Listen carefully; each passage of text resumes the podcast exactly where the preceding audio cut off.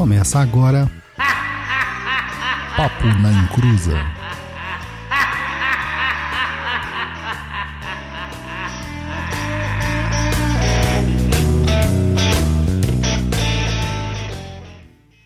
Começou! Aqui é Douglas Rainho e seis anos de Papo na Encruza para o prazer e o desprazer de muitos.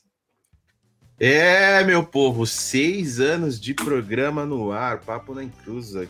Quem diria que naquele fatídico primeiro programa Não diria. a gente ia imaginar que estaria comemorando seis anos. Maravilha, pois né? é. E vamos que vamos. Isso é. Boa noite, gente. Desses seis anos, quatro me resultou em um filho agora. Uma iniciação em Kimbanda, um gato É, é, e o sacerdócio, claro. E o sacerdócio. claro. É, muito mais que bem. Ô, Gatibi, aquelas lâmpadas atrás de você tá incomodando aqui a minha visão. Apaga, Ah, por favor. pronto. É, porque Tá. tá refletindo aqui, por favor. Ou sobe Então, seu esse- computador. É, sobe computador também, pode ser. É, é para todo mundo ver o tamanho da barriga. Aí. Ah, não sabe nem andar mais direito. e ela não tá nem ouvindo, isso que é bom. Estão falando que tá dando retorno aí, né? Alguém aqui eu tô. Tá de boa. Tá, tá dando retorno aqui, tá de boa também. É, então é isso aí. Gente, esse aqui é o nosso programa número 151 japonês. 151 programetes. Seis anos de programa. Quando essa galera começou a fazer programa aqui, a gente já tava aqui a velho, cara, velho. Como, di, como dizia o pessoal, quando a gente chegou aqui era tudo mato, né? Eu acho que assim, é, podcast tem. É tipo gato para você calcular a idade. Você tem que multiplicar por 7, entendeu? Para você saber mais ou menos como seria em anos humanos, né? Então, 6 Uhum. vezes 7, a gente já estaria com 42 anos. Ou seja, nós estamos na maturidade japonês. Na maturidade. Enquanto o pessoal está na adolescência, na infância, aí nós estamos na maturidade. E detalhe: nesses seis anos, muitos podcasts de macumbaria surgiram e sumiram. E nós estamos aqui ainda, né? E nós estamos aqui, cheios de vigor para dar. Então vamos lá, japonês, faz os seus recadinhos aí de especiais e a gente já volta para falar. Você vai colocar a vinheta? Gente, ó, hoje não Claro. tem pauta, tá? Hoje É, não hoje tem não tem. pauta, não tem nada aqui, por isso que a gente vai falar os assuntos, vocês vão perguntando aí no, no chat, Isso aí. vai, enfim, vai mandando aí. Tchau, japonês.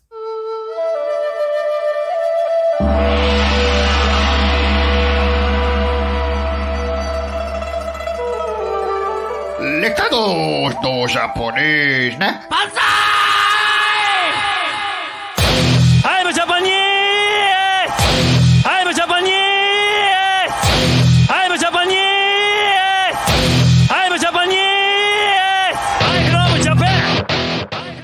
Fala, meu povo, nesse programa mais do que especial, né? Seis anos aí de papo na encruza.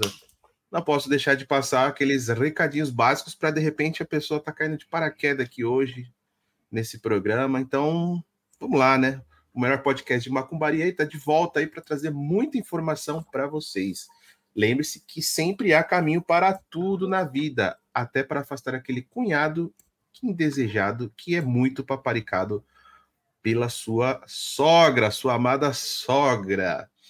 Lá no Perdido AD, você vai poder aprender como se proteger do zóio grande dessas pessoas. Entra lá agora mesmo e matricule-se em algum dos nossos cursos. Acesse aí www.perdidoead.com. Hum, o Gabriel tá latindo, quer participar também. ó. Quer participar? E você que gosta do Papo na Encruz e curte o nosso conteúdo, quer que ele continue até o inferno congelar, nos apoie. Com apenas cincão, você já começa a fazer toda a diferença.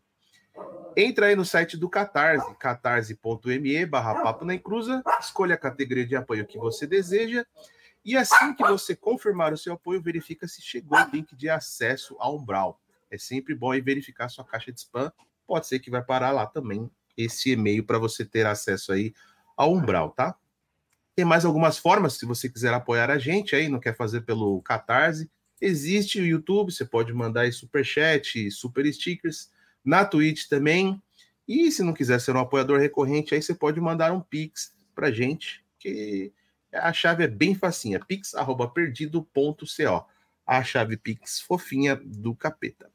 E para você sempre se manter antenado aí de tudo que acontece dentro aí do mundo perdido em pensamentos, papo nem cruza, enfim, tudo. Segue a gente aí, Instagram, instagram.com.br papo nem cruza. O nosso blog aí com muitos textos e vídeos é o www.perdido.co. Lembrando que é 0800, né? As informações lá, ou seja, muita coisa de graça. Os links dos nossos outros programas também tá lá, enfim, muita informação, muitos textos do Douglas, tem bastante coisa. É, que mais? Nosso curso aí, a nossa plataforma de cursos, Perdido EAD, como eu já falei, perdidoead.com, o TikTok aí da Discordia, arroba Papo Nem Cruza. E se você quiser mandar um e-mail com dúvidas, com sugestão, com reclamação, enfim, manda aí pra gente no contato arroba perdido.co. É isso. Recadinhos iniciais do nosso programa de comemoração já feitos. E vamos que vamos. O que, que, que nós vamos abordar hoje, pai Dodô? Fala aí.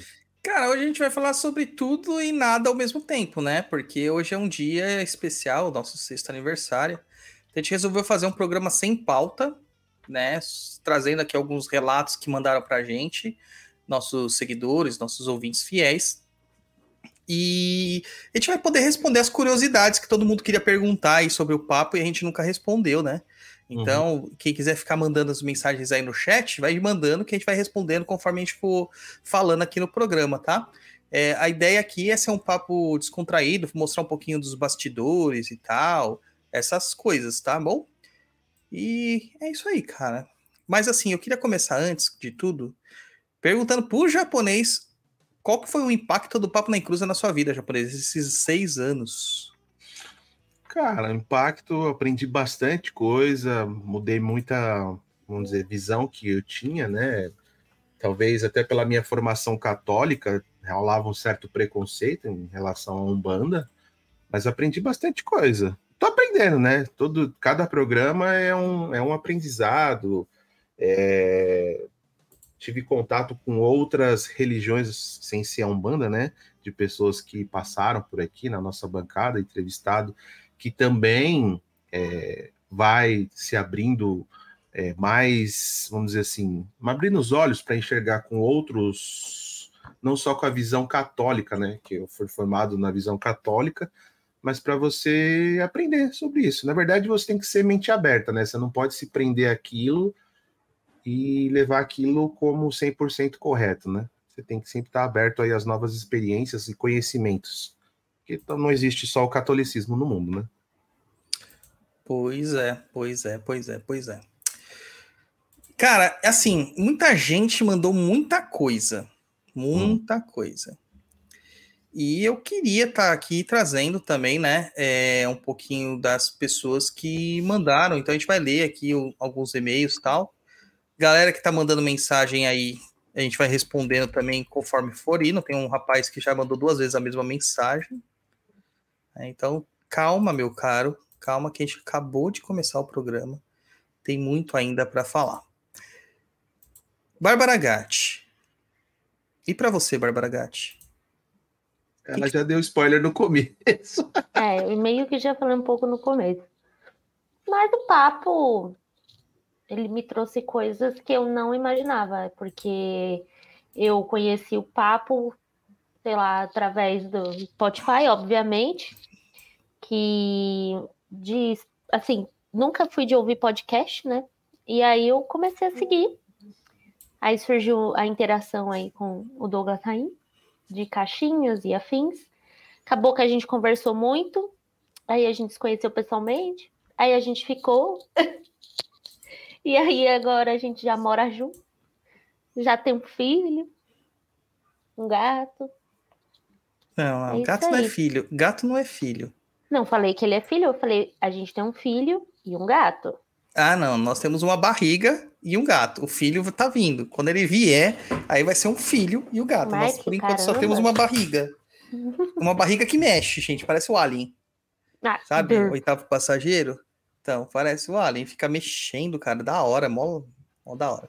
Então, o papo, só para resumir, além de tudo isso, me trouxe também essas, essas experiências com banda de uma forma diferente, porque através do Douglas Rainho, enfim, por sua vez, ou propriamente o papo, eu também desconstruí muita coisa, né, dentro da Umbanda. É, aprendi novas coisas, me aventurei em algo que eu jamais imaginaria, como por exemplo Kimbanda, né? E até essa questão do chão de Jorge, eu acho que o papo tem culpa também. Metade dos apoiadores estão lá, estão sempre por lá também, né? Então, Pois assim, é. eu, eu, eu acho muito legal que o papo, ele, ele transformou a minha vida de uma forma aí que jamais imaginaria que um podcast poderia transformar. Foi bem impactado, então. Foi, meu Deus. Mudou, mudou totalmente a história de vida. Mudou. Pois é, né, cara? Pois Um é. podcast.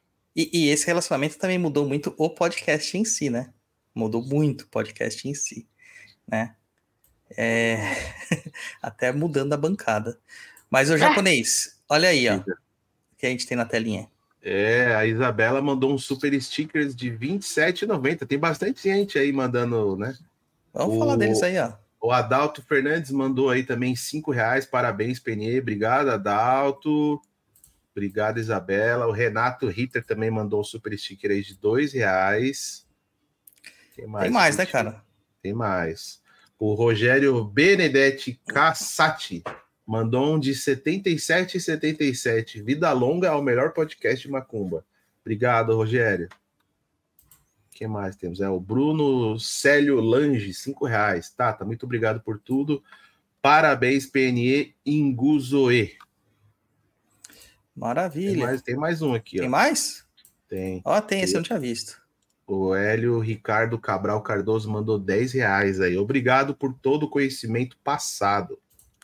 Tô vendo aqui os comentários, vou- depois eu vou respondendo todos os comentários, o que o pessoal falando de programa Remember, eu vou responder essas coisas como vocês nunca viram antes, né? Eu, tô- eu ando muito sincero ultimamente, gente, tô ando muito sincero, a Bárbara está muito preocupada, muito A Diana preocupada. também mandou aí, ó. Muito grata por tudo. Ao papo proporcionou.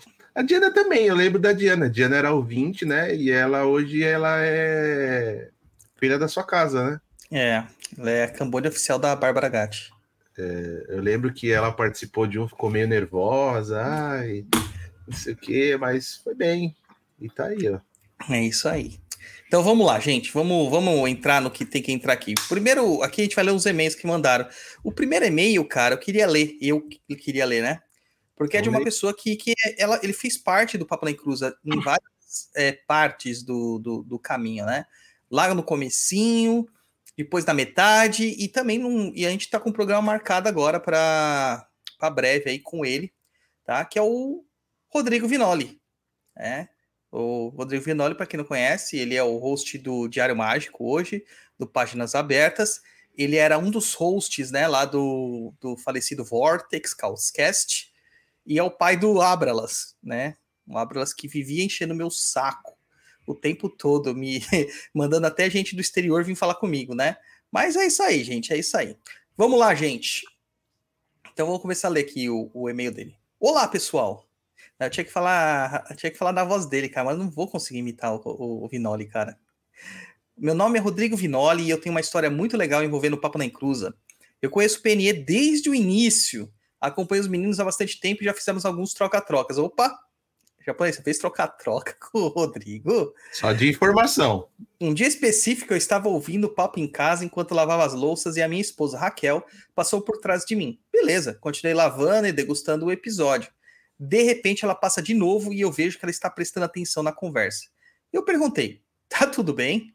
Ao que ela me respondeu: tá sim, mas eu tô sentindo uma vibração diferente quando ouço- ouço esse rapaz falar. Era o Douglas. Aí eu: diferente como? E ela: não sei, é como se os guias gostassem dele.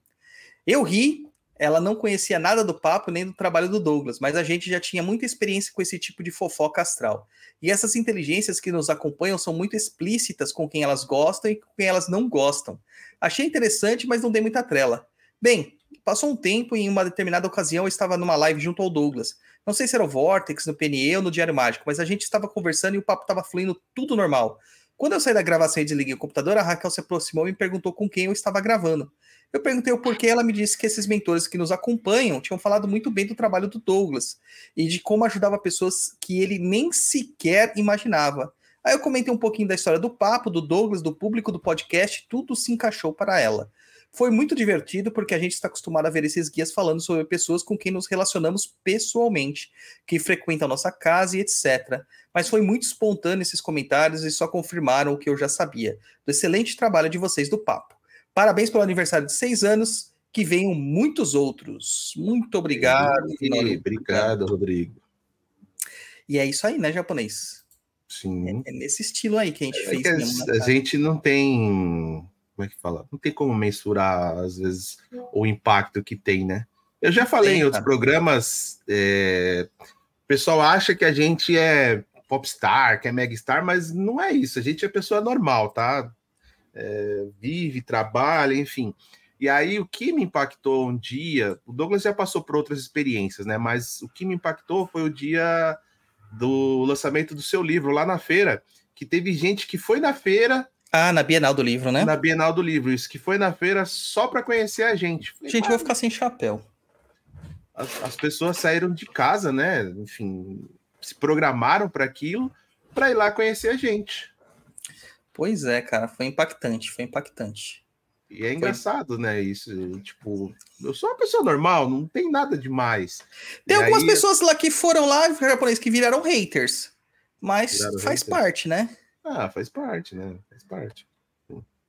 A gente encontra várias pessoas na, na rua. Não sei se já aconteceu com você, japonês. A gente tá passando assim, tipo, na Starbucks. Pô, você não é o Douglas Rainho? Do Não, Papo da foi- Cruza? Não aconteceu ainda não. Tipo, cara, é bizarro. Direto, direto. Todo e qualquer lugar, assim, aleatoriamente surge alguém falando: Você não é o Douglas do Papo da Cruza? Cara, é uma coisa que eu nunca imaginei, né, que isso ia acontecer, porque a gente faz um, podcast, a gente não imagina que isso vai ter uma repercussão assim tão grande, né? Eu lembro também de um episódio, cara, que eu tava descendo, eu tava lá no Sol Instituto fazendo as minhas aulas de acupuntura. Aí eu lembro que eu tava subindo para minha sala, que era no segundo ou no terceiro andar, não lembro exatamente aonde que era. E quando tinha um rapaz descendo, né? E nisso que ele tava descendo, ele meio que, tipo, voltou assim e chamou: Amor, amor, amor, vem cá, vem cá. Eu, tipo, falei assim: Puta, mano, deve ser alguém que me odeia, que me viu aqui, eu me confundi com alguém. Aí o cara falou: Não, é o Douglas Rainha lá do Papo Nem Cruza. Tipo, e eu mega tímido, tá ligado? Porque, cara, não é uma coisa que passava pela minha cabeça, né? Então, é, é isso aí, cara, é isso aí. É muito interessante notar isso aí. Sim. Mas sabe o que, que eu lembro dessas histórias?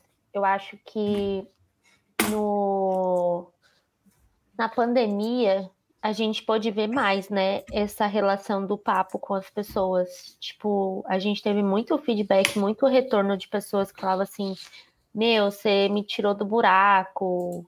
é, Sabe, vocês, vocês, eu não consigo ficar sem ouvir vocês. Tem gente que maratonou na pandemia, sabe?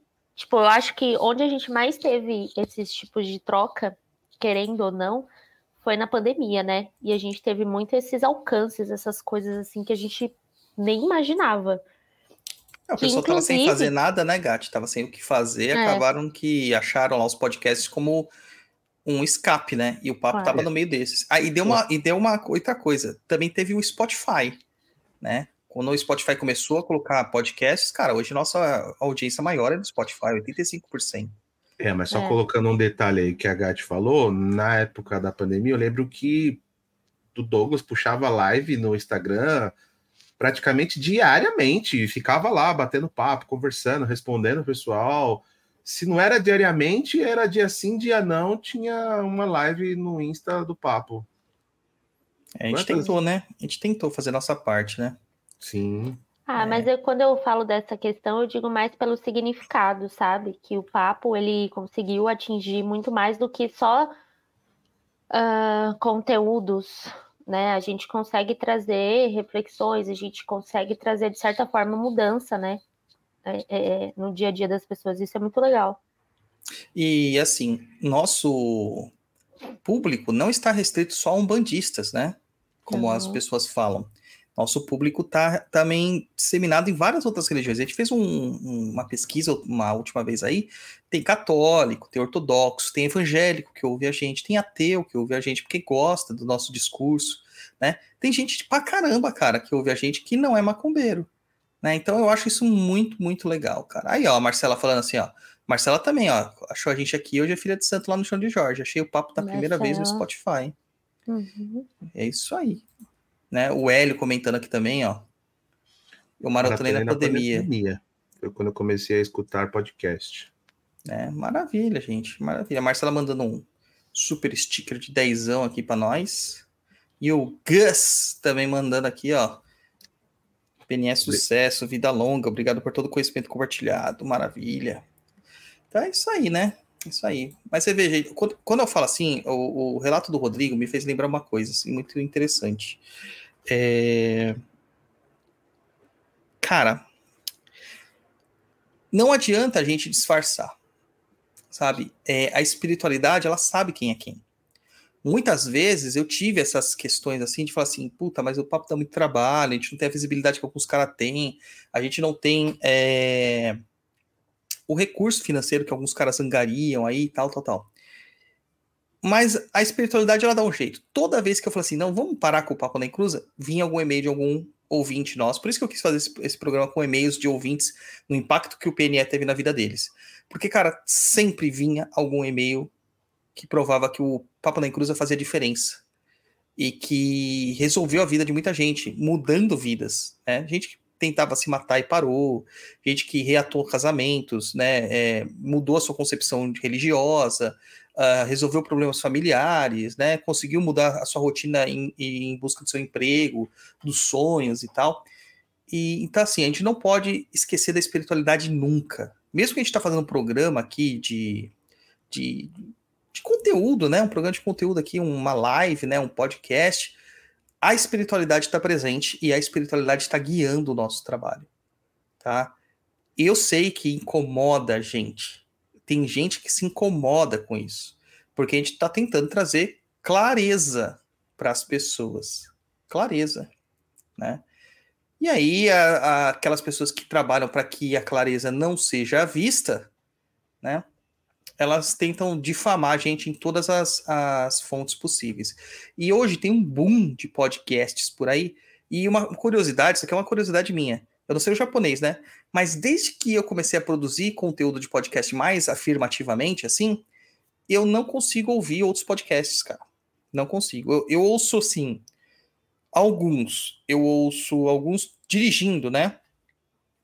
Ouço o Diário Mágico do Vinoli, mas não ouço é, no dia que sai, eu vou ouvindo conforme é, vai me aparecendo os interesses quando eu tô viajando. É, eu ouço alguns do projeto Mephisto, de, também que me chamam interesse. Ouço História em Meia Hora, que é um, é um de história, né? O História FM, que também é de história, que são conteúdos que eu gosto muito. E agora, meu maior vício agora é o, é o Português em Meia Hora, também, que é fantástico, lá do Professor Bang, é muito bom, tá? Que são os que eu ouço com afinidade, que é com afinco. E, e eu não consigo ouvir os outros, né? Mas agora tá tendo um boom de podcasts aí, e um boom de podcasts de macumbaria. E chamam pessoas repetidas vezes para ir nesses programas, e até meu nome é citado algumas vezes. Né? E eu sei disso por quê? Por causa dos ouvintes. Os ouvintes estão aqui, ó, eles podem confirmar. Porque eles vêm falar para mim, ah, Douglas, você viu? Não vi, cara. Não vi. Mas isso é uma prova de competência nossa.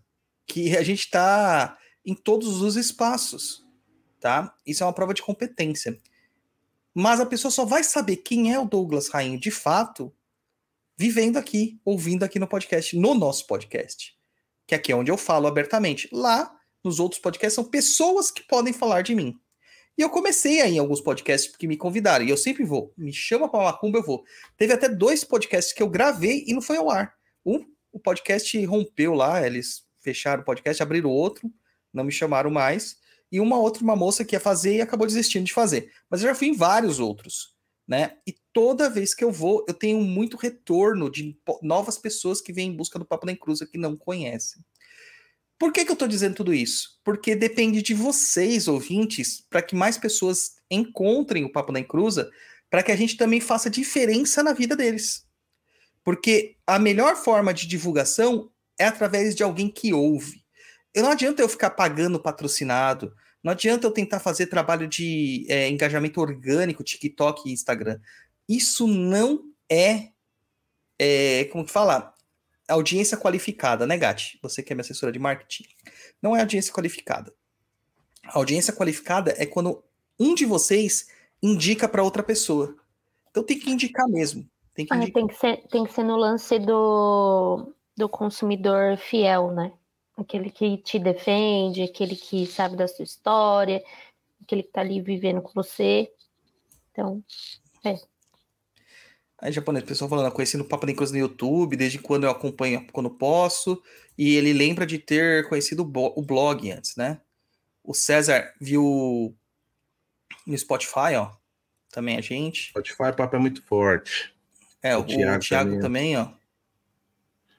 Conheci no Cara, Spotify. quem é Sasuke do Naruto, cara? Falam que eu tenho a voz do Danilo Gentili, agora do Sasuke. Eu tenho a voz do Douglas Rain, gente. a voz do Douglas Rain. Quem mais aqui? Ah, o Juan. Esse aqui também é outro que foi pelo, pelo, pelo podcast e acabou te conhecendo. Hoje está lá no, no CDJ, né? É. O papo mudou a minha forma de ver a macumba e ainda me trouxe a oportunidade de aprender diariamente com Tata na Umbanda e na Quimbanda. Só agradeço. É, aí, ó. Os conhecimentos transmitidos atrás do papo são impagáveis. O Jaquecial Gomes. Tiago Oliveira, conheci o papo durante a pandemia. Eu estava sofrendo de crise de ansiedades terríveis e ouvir o PNE me ajudou muito. PNE te tira da zona de conforto. Camila da acho que o Costa. Thiago tá no CDJ também, não tá? Tá, Não tá. Tá, sim. Ó, uma coisa que, que o Elias comentou aqui, ó. Vou até anotar o porque o pai recomendou, dos podcasts. E aí, uma outra curiosidade do Papo Nem Cruza. O Papo Nem Cruza nunca recebeu patrocínio. Nunca. Nunca recebeu patrocínio. Nunca ninguém quis fazer patrocínio com a gente. Na verdade, teve um rapaz, né, da- das camisetas lá, da. Como é o nome da camisetaria lá? Gato, esqueci. Da- Até as camisetas do Zexu que eu gosto, que eu comprava direto Inocência. da Nonsense, é. Ele mandou umas camisetas e a gente fez umas trocas de, de divulgação para ele, tá? É, mas não foi um patrocínio. né? Nunca recebemos um patrocínio. Seis anos sem patrocínio para manter o papo no ar. A única vez que a gente foi receber um patrocínio, o cara a gente teve desistiu. uma proposta também da Casa do Cigano, acho, né? Sim, mas não foi pra frente, né? Porque o cigano queria trocar por velas o nosso patrocínio. É, E, tipo, pra gente não interessava, né? Porque, tipo, vela era uma coisa que a gente não tinha porquê, né? Ah, aí, o que acontece é assim, teve um cara aí de uma editora, de editora segmentada de macumbaria, né? De, de macumbaria não, de ocultismo, ah, que na época estava também ancorando um podcast e ele veio fazer uma proposta pra gente divulgar um livro dele um livro que ele tava, tinha traduzido e tal, e que ele queria lançar. Não foi pra frente, porque depois teve uma treta danada e tal. Quem sabe eu conto essa treta depois pra vocês aqui. Mas aí deu todo esse BO e tal, e acabou não indo pra frente. Então, de certa forma, o papo é independente, totalmente independente. Quem faz o papo são os apoiadores. O pessoal do Catarse, né? Os superchats. Até vocês que mantêm o papo. Olha que legal, né? Muito legal mesmo tá? Ó, o Renê falou, conheci o pelo antigo podcast do Rodrigo, né? É meu podcast favorito. O meu ou do Rodrigo, o, o Renê? É, o André falando, conheci o papo no TikTok. Aí, ó. Entendeu? O pessoal falando que achou no Instagram e tal. Maravilha, maravilha. Conheci o PNE pela mãe Nath. ó. É. Mãe Nath mandou aqui, depois a gente leu dela. Vamos para a segunda leitura aqui da Marcela. Aproveitando que a gente falou dela aí, ó. Marcela. PNE 210723. Que é legate. Lê aí, vai. Para ainda. Marcela, achei. Marcela Abreu. Salve macumbeiros, parabéns, papo nem cruda. Minha filha estava trabalhando numa distribuidora de gás, foi contratada pelo seu avô, que iniciou o negócio. Não durou muito e ele se arrependeu e vendeu. E ela foi absorvida pelo novo dono. Mas ela era a única mulher é minha filha. É isso mesmo? É. É, ela era, Ela a única era a única mulher a trabalhar lá. Lidava com uma quantidade grande de dinheiro e muitas responsabilidades para uma menina de 19 anos.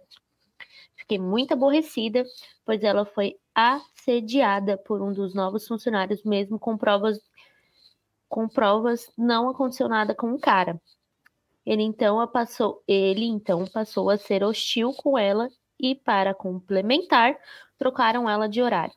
Isso me preocupava muito, pois deixaram ela responsável em fechar a loja sozinha e quase sempre não saía no horário. E lá no bairro distante, e- desculpa, e quase sempre não saía no horário. E lá é um bairro distante e bem perigoso.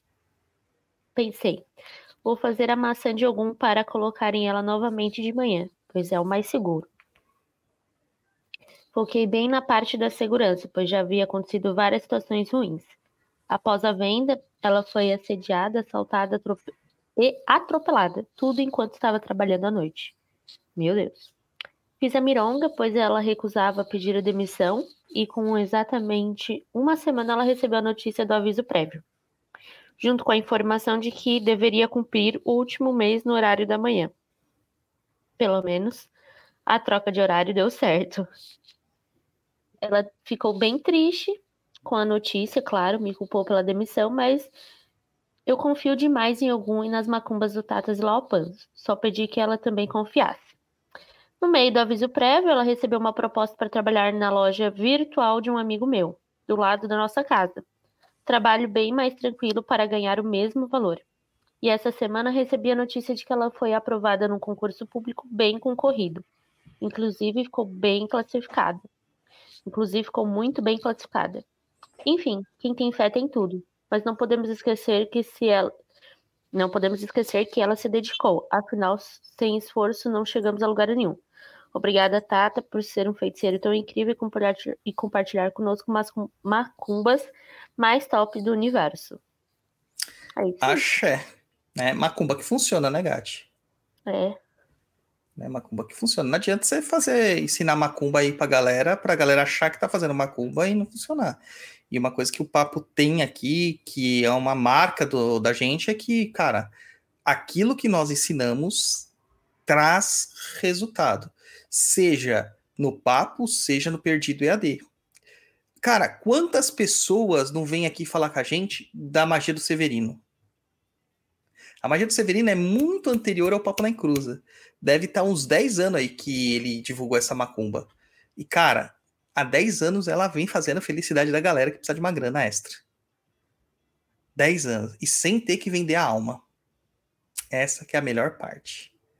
né? Então, olha só que interessante que é todo esse processo aí. É muito bom, né? Muito bom, né? O René falou que o PNE é o podcast favorito dele, o japonês. Muito bom, obrigado, Renê. É isso aí. Vai as Fernando Torres. Parabéns e vida longa ao Papo na Cruz. Obrigado pelos ensinamentos. Agora essa eu não sabia, mano. Olha só. Conheci o PNE pelo CDH. Primeira vez que vi alguns programas ao vivo dele foi com o pai Douglas. É o Conhecimentos da Humanidade. É, e a Gleiciana conheceu o PNE no Isto Não É um Podcast. Podcast. Que foi muito legal, cara. Foi muito legal. Inclusive, eles poderiam me chamar de novo lá, né? Porque citaram meu nome nesse programa. Então, eles poderiam me chamar de novo lá, né? É... A Rayara, cara, que eu achei engraçado é porque hoje a Rayara é a nossa corimbeira. Né? Olha só, conheceu a gente no Conhecimentos da Humanidade. Olha só como que, É. que são os, os caminhos da vida, né? Isso que eu ia falar. Você acha que há um, um caminho tramado para que as pessoas vão se cruzando e formem essa. Cara, não, não acho. o que eu acho que assim é que tem muita gente que tem mais exposição que a gente e muitas pessoas acham essas pessoas, mas não- o discurso não bate com o que ela procura. E aí, quando vai um macumbeiro lá como a gente, as pessoas falam assim, puta, era isso que eu tava procurando. E aí, dá o que dá, né?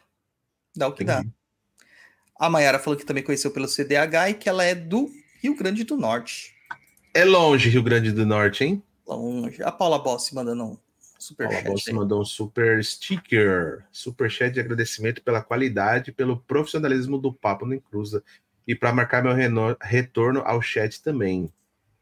Bem-vinda. A Natiele Koga, sacerdotisa Natiele. Escutando o papo desde 2018, gratidão gigante. Depois do papo, minha vida macumbística mudou ao infinito, ao eto. E, cara, foi treta, Canati, viu? Cara, foi treta, hein, mano? Nossa, por causa da amiga dela, até mandei uma pessoa embora do terreiro, por causa da amiga dela e da lixeirinha de Ansan. Nossa senhora. Mas vamos, vamos que vamos em frente, né? Vamos em frente, né? Japa, agora é tua vez. Leu do Gigo Jungles. Aí. Gigo Jungles. Salve, pai Douglas. Salve, japonês. Salve, Umbanda. Sou mais um anônimo de Curitiba e do Umbral. Descobri o Papo na Encruza pelo Instagram há alguns anos. Sou um bandista há oito anos, quando resolvi aceitar o convite assustador do seu Tiriri. Estava com meu primo num bar muito frequentado por macumbeiros aqui em Curitiba, chamado Quintal da Maria. Hoje chama o tal, o tal do Quintal. No meio, é, no meio do rolê, um dos músicos que nem canta pegou o microfone e começou a pedir para apagarem as luzes. Algumas pessoas começaram a falar: "Seu Tiriri". O músico disse que era mesmo seu Tiriri que estava ali e disse que tinha um recado para alguém que estava no rolê. Se você não se encontra na católica, na evangélica, no Kardec, pode ir na Umbanda. Lá pode ser o seu lugar e soltou gargalhadas. As luzes ficaram piscando, acendendo e apagando e a banda tocando ponto de Exu. Falei na hora pro meu primo, vamos embora agora, porque tô me borrando. Um tempo depois estava conhecendo um terreiro, depois outro, até que achei um legal e fiquei dois anos e meio na assistência. Aí comecei a gostar da Umbanda, as dúvidas e perguntas vieram e eu comecei a saga por respostas. Infelizmente, aqui em Curitiba, o povo não estuda muito, as respostas são rasas quando chegam. Então, descobri o Papo na Inclusa, que literalmente quebrou minha base e reconstruiu praticamente tudo sobre Umbanda. E o mais engraçado é que continua fazendo isso a cada episódio. O último boom foi quando o pai Douglas perguntou ao convidado sobre o que era orixá na vertente dele, episódio 148, acho que nos 55 minutos do programa. Trocaram ideia sobre o papo deles alugou o quê? O papo deles alugou um triplex por dias na minha cabeça. Inevitavelmente segui as dicas dos, dos umbralinos, bem participativos, e fiz os cursos. Exu, Ogum, Xangô e agora a linha das águas. É um melhor do que o outro. Por fim, quero destacar dois pontos: a honestidade e simplicidade do programa e ter conseguir aprender a identificar marmotagem facilmente pelos ensinamentos de vocês. Isso não tem preço. Infelizmente, tem picaretagem em todos os lugares e na Umbanda não é diferente. Já consegui até salvar conhecidos que entraram numa fria. Já tenho alguns causos para. Mas vou deixar para o Tá Perdido. Aliás, outro programa que salva vidas. Hoje é só um puta agradecimento a vocês. Vida longa Papo na Inclusa, vida longa ao Pai Douglas e ao japonês. Abraço, Anônimo de Curitiba. Isso aí, isso aí. Cara, uma coisa que sim, que é importante a gente falar, né? Também aqui ele comenta que é fácil identificar marmoteiro com os nossos ensinamentos e tal. É assim. Uh, o que eu sempre quis foi trazer esclarecimento. Isso é uma coisa que eu persigo assim a minha vida inteira. O japonês sabe que eu sou um cara que sempre procura assim estudar muito tudo que eu me proponho a fazer. E eu sou muito didático na hora de explicar. Acho que é uma característica minha, independente de qualquer coisa, né? É... A minha ideia nunca foi desmascarar pessoas, tá? A minha ideia sempre foi dar bases e fundamentos para que as pessoas achassem os melhores lugares para elas frequentarem. Mas a gente acabou vendo tanta coisa nesse caminho aí que é difícil. Algumas pessoas chegaram, né? É... É, acho que as pessoas chegaram e começaram a falar para a gente que a gente elitizava o ensinamento de Umbanda. Só que, cara, eu tenho aquela característica de professor. Tudo aquilo que eu tento ensinar, escrever e tal, eu não escrevo em uma linguagem formal. Eu escrevo numa linguagem didática, para que as pessoas entendam. Os cursos eu gravo no mesmo tom. Claro que quando eu estou me portando dentro da academia, dentro de um trabalho acadêmico, eu vou falar formalmente e vou escrever formalmente. Mas eu tento é, dar uma sintaxe mais fácil para todo mundo sobre o que, é a macumbaria. É, é para explicar, porque não adianta você empolar a sua voz e não se fazer é, compreendido pelas pessoas, né? Não adianta, né? Então é isso. E então a gente não elitiza o saber. A gente fala para as pessoas entenderem. Agora, a pessoa que critica que a gente elitiza é porque ela faz. É, ela tem atitude de falar nada com mais nada e misturar com groselha para que um monte de gente caia na lábia dela. Entendeu?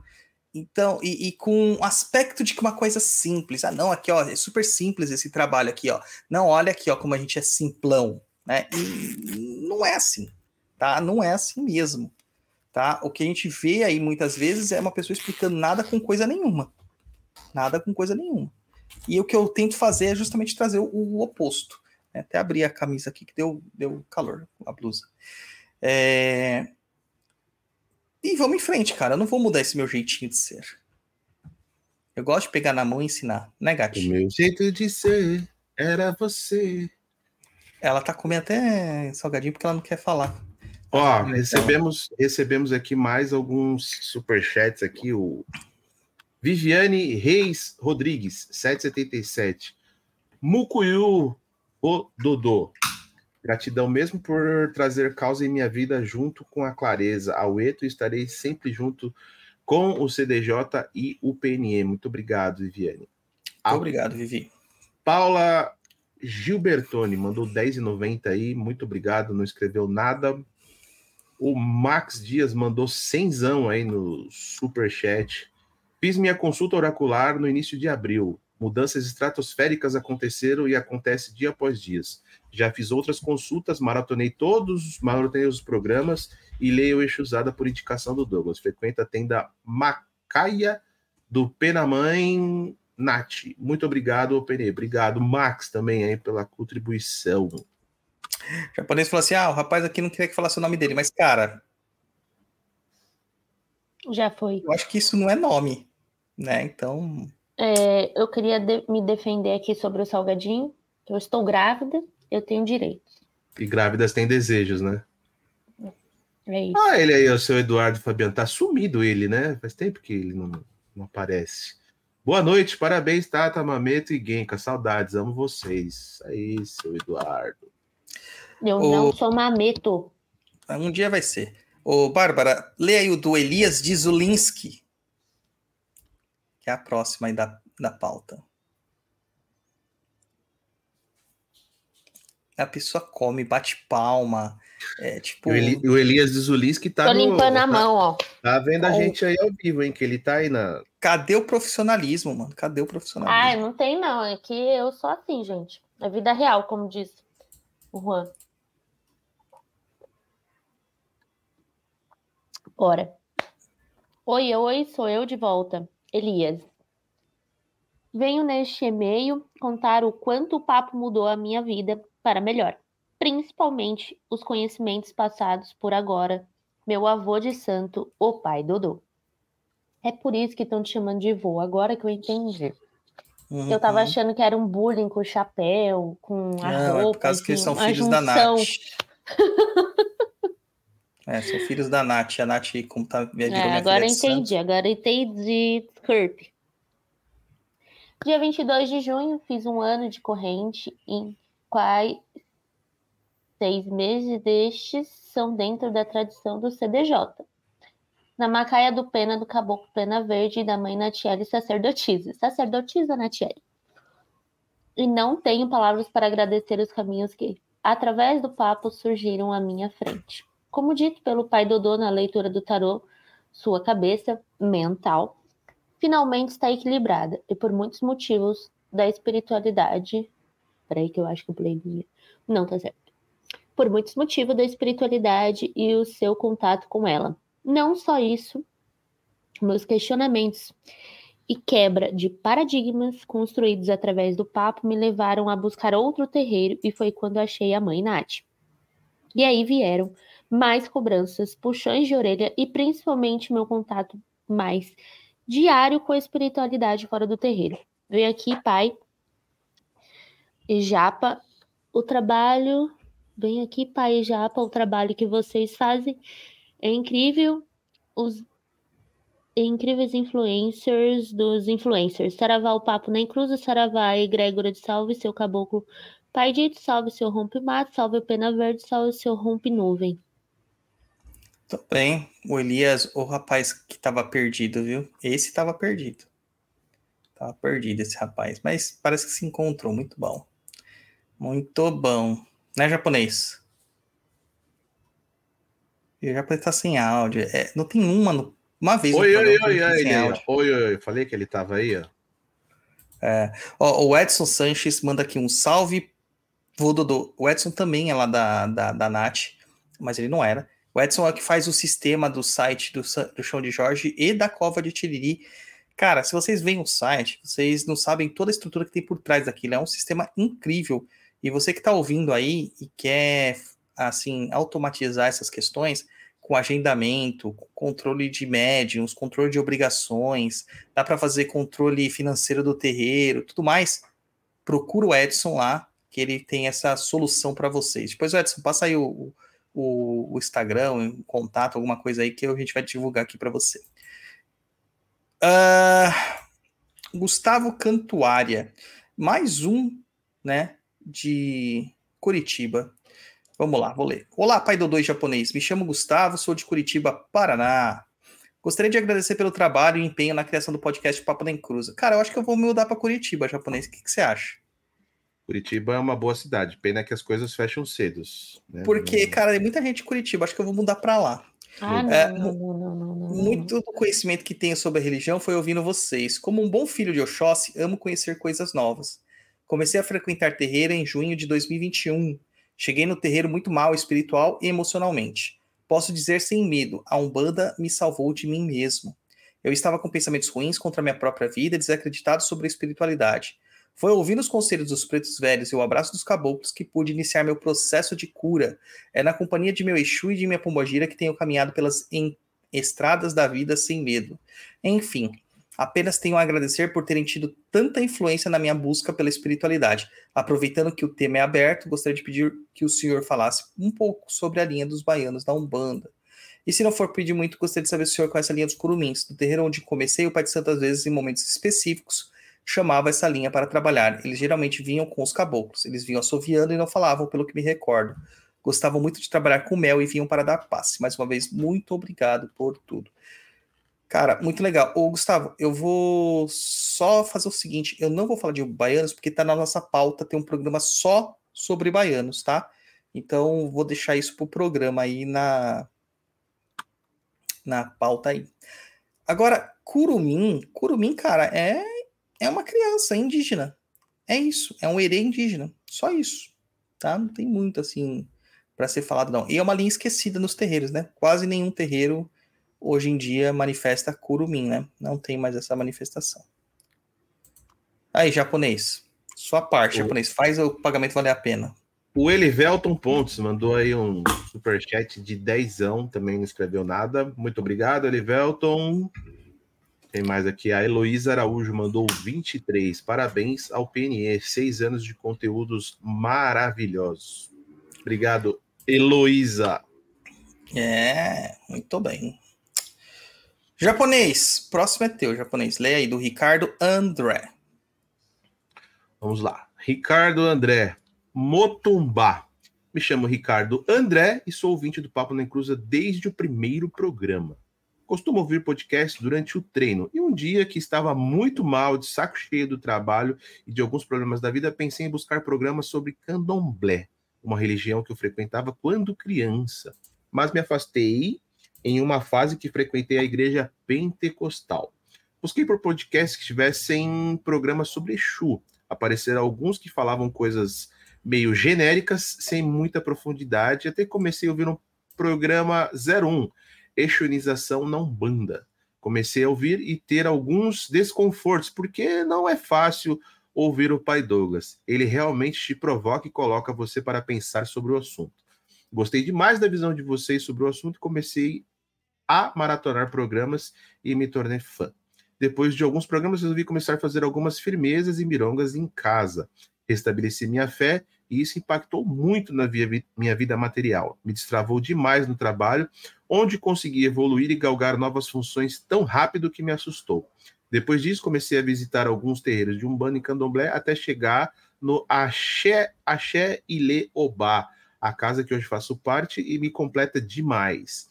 Desejo longa caminhada e muita axé, prosperidade e bons caminhos ao time do Papo na Cruz e as provocações do Pai Douglas são importantes demais no meu caminhar espiritual. Espero que consiga visitar o chão de Jorge. Motubá, a bênção. Isso aí é o Tumbaxé. Ricardo O- André. Japonês, lê aí o, o comentário na tela aí.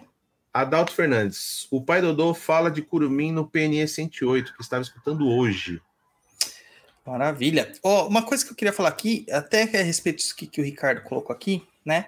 No programa 01, aquele programa péssimo, horrível, muito mal gravado. Tudo errado.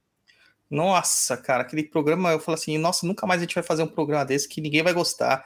Realmente, o programa tá horrível, mas o conteúdo se sobressaiu a qualidade que a gente conseguiu transmitir. Gatti, quando você começou a ouvir o Papo da Cruz, você chegou a ouvir desde o primeiro? Que vergonha, cheio Não. Na verdade, eu cliquei lá aleatoriamente. Ah, eu nem lembro mais. Eu ouvi alguns. Tipo, Literalmente É, tipo- caiu de paraquedas. Depois que ela me conheceu, ela nunca mais ouviu nenhum japonês. Aqui eu escuto da portinha. Não, é porque eu faço podcasts particulares para ela.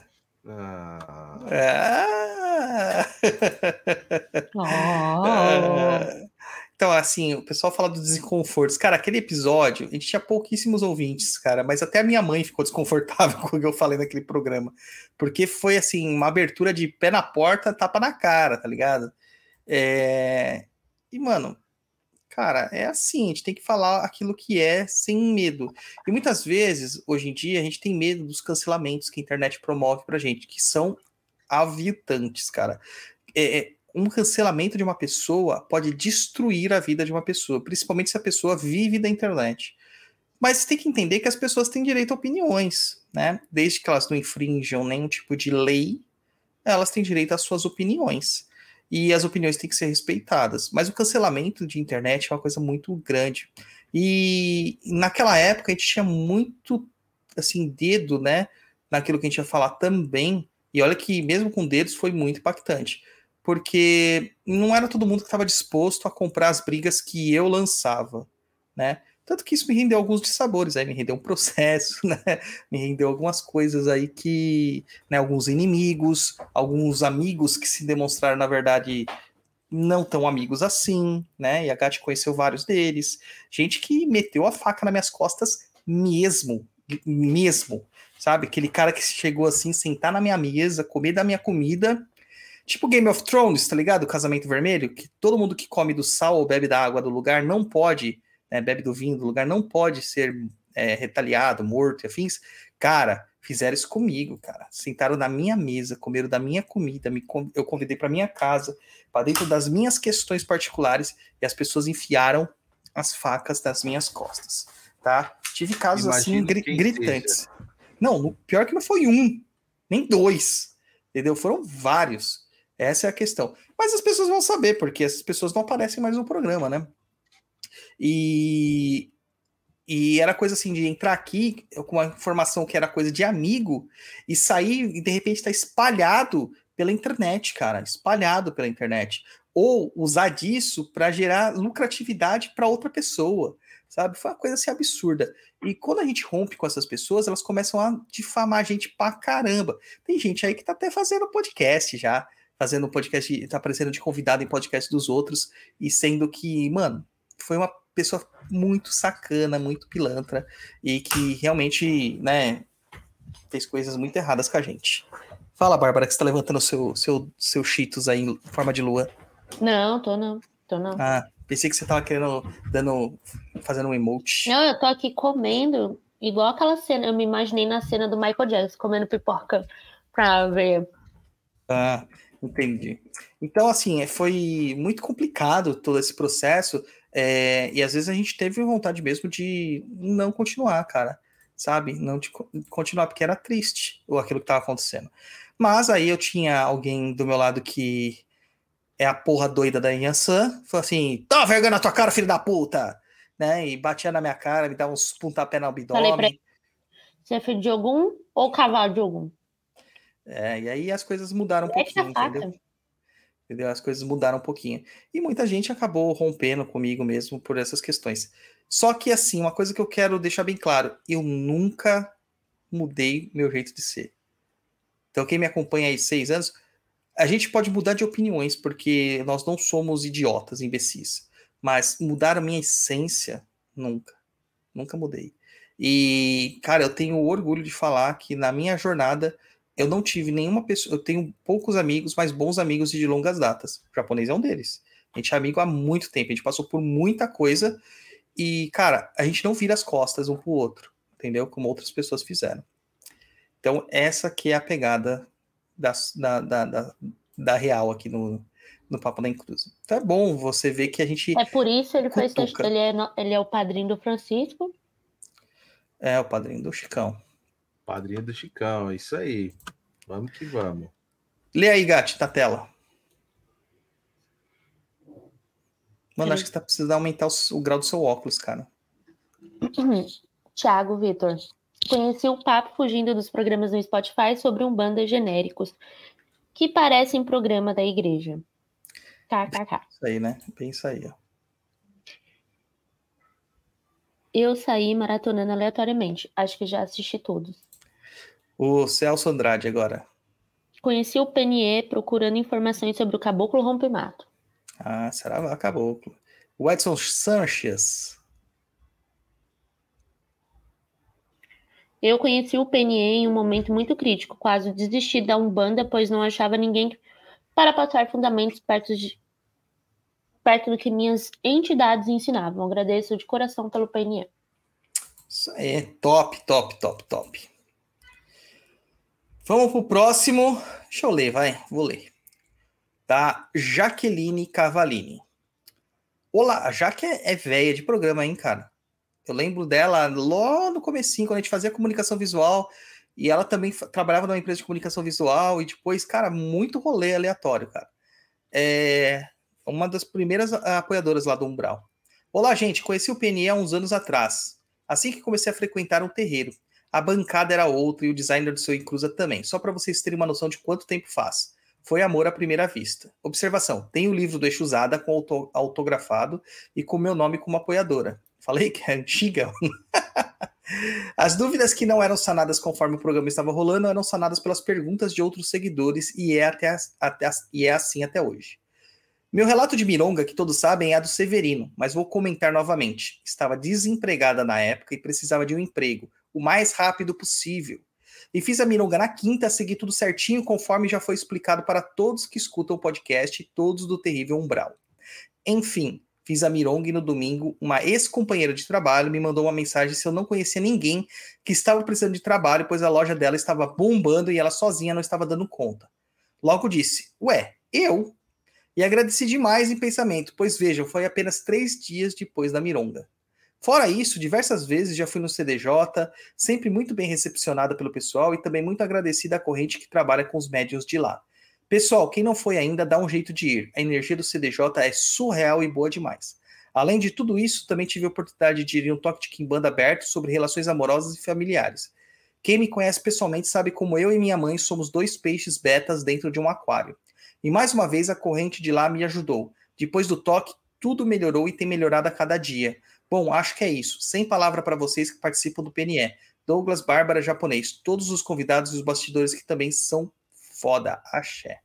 Conheci a Jaque lá no CDJ. Ah, é? Cê- Foi o dia que você tava lá, né? Uhum. Ela tava lá também. Pois é. Eu tomo água vocês ficam quietos, gente? É um programa de. de Agora ela é médica, né? Não, você conheceu a Lívia, não a Jaque. É que as duas são Cavaline, né? Cavaline, é. Não, eu a não Jaque sei. não, eu a- sei quem é a Jaque. Sabe? Sabe? Ai, Depois eu, eu te Eu mostro. queria dizer, inclusive, que, Que a Bárbara mundo- tem problema. A Bárbara tem todo problema mundo vai lá e fala. E as pessoas acham que eu sou ignorante, que, né, eu tô ignorando elas, assim. Gente, é que eu não, não gravo nome, não gravo cara. É muito difícil. Não. Ela tem um eterno TDAH universal. Ela só sabe E meu nome e minha tô- cara, porque todo dia de manhã eu falo assim, amor, oi, meu nome é Douglas. tá vendo? Você não acordou aqui, ao- sabe, aquele. Como que é aquele. É, a- Aquele filme, tem um programa lá? filme. Tem um filme, É. não tem? Esse- Como se fosse a é, primeira vez. Como se Como fosse se fosse a primeira vez. Entendeu? É tipo assim, eu cagate. Oi, amor, sou eu, Douglas. Não, e bem? eu quero trazer outra coisa. Quando eu tô no terreiro, gente, eu tô ocupada, eu tô com a cabeça pensando na organização, no, na roupa do, do coisa que não tá bom, no lixo que tem que recolher, enfim. Então, assim, eu estou muito atarefada, eu não ignoro ninguém e também não sei o nome de ninguém, tá? Então, assim, só. Tem gente que ela tem familiaridade, ela tem amizade, ela conversa por aí, e quando chega lá, ela não faz ideia de quem a pessoa é. É verdade, tem gente que. Tem um monte de gente que fala comigo no, no, no Instagram e tudo mais, e eu fico tipo. boiando. Cara, fizeram uma pergunta aqui, japonês. Eu acho que eu vou ter que pesquisar aqui antes de, de responder. Eu tô olhando aqui, vou olhar todos os programas que eu fiz, porque, cara, minha memória não é tão boa assim, né? Então, enquanto isso aí, Bárbara, leu do René. Ele fala que é René Dalton o nome dele, mas eu rebatizei ele para René Dalton, né? Porque é um nome muito chique falando assim no francês, né? O René já foi lá no CDJ também algumas vezes. René é um. Eu acho que ele tá sempre barata. por lá. Ah, cara, é- mas é que eu. Você Eu sabe, né? acho. Nubla, né? Nubla. Não, mas eu vejo ele ó, várias vezes quando eu abro a cortininha lá. É, eu acho que ele tá sempre lá na primeira fileira. E- É, Eu é acho o- que é ele. Ele é uma comédia. gente. Assim, Vai, vai ler aí pra, pra nós. a- a- pra ler onde, onde, onde? O e-mail. Ah, peraí, É peraí. e-mail, e-mail. Achei, nossa, tem até mapinha, gente. Ó, Vamos a. Lolis falando. Em Giluanga. Hum, o quê? É o jeitinho delicado da filha de Ansan. Não, é meu jeitinho mesmo. É. Certo. Vai lá, japonês. Ô, vai lá, Gati, você. Pensei que era japonês. Bem, conheci o Papo na Encruza por meio de outro podcast. E o primeiro que eu vi completo foi com a participação do Saulo Calderon, pois tem alguns episódios de paralisia do sono. Aprendi muita coisa, conheci um dos melhores terreiros que já vi na vida. Antes dele, somente as entidades da minha avó e irmã mostravam tanto conhecimento e macumba que realmente funciona. Falei com alguns guias que me ajudaram a sair de situações bem ruins e vale a pena andar tudo isso para chegar até lá. Bom, ele anda 2 horas e 15 até o chão de Jorge. Meu Deus, Meu é Deus. tipo, é tipo o pessoal do de Cara, Joanópolis, ele vem lá de onde o seu pai tinha terreiro, cara. Depois de Interlagos, Interlagos. Caramba. né? Guerreiro. Falando da minha irmã, aconteceram algumas experiências com as entidades dela, como, por exemplo, parar com a agressividade do meu pai, que não era pai dela. Era a única pessoa para quem ela baixava a cabeça. Minha mãe contou um episódio que o Exu dela corrigiu ele por ameaçar agredi-la. Minha mãe contou que ele debatia pelas paredes e quando conseguiu se recompor, não conseguia nem olhar para minha irmã. E depois disso passou um medo, disso passou um medo disfarçado de respeito por ela. Depois mudou reca- mandou o recado que faria novamente quando ele começou a me bater, sem motivo. Afinal, eram os anos 90. Risos. Ele apareceu para um dos meus sobrinhos duas vezes. Agradeci por não passar pela experiência, pois ver um homem todo preto colocar o rosto na janela para mandar você ir dormir não deve ser muito legal. Como já falei e vi algumas pessoas no Umbral falando, não há palavras para agradecer tudo que vocês propor- proporcionaram e proporcionam, principalmente você, Douglas. Muito obrigado. Isso aí, muito obrigado, René. Muito obrigado. Axé, axé. Muito obrigado. Japonês, tô perguntando um negócio aqui pra você, ó. Eu vi. Japonês entraram para corrente? É, Por depois- enquanto, não.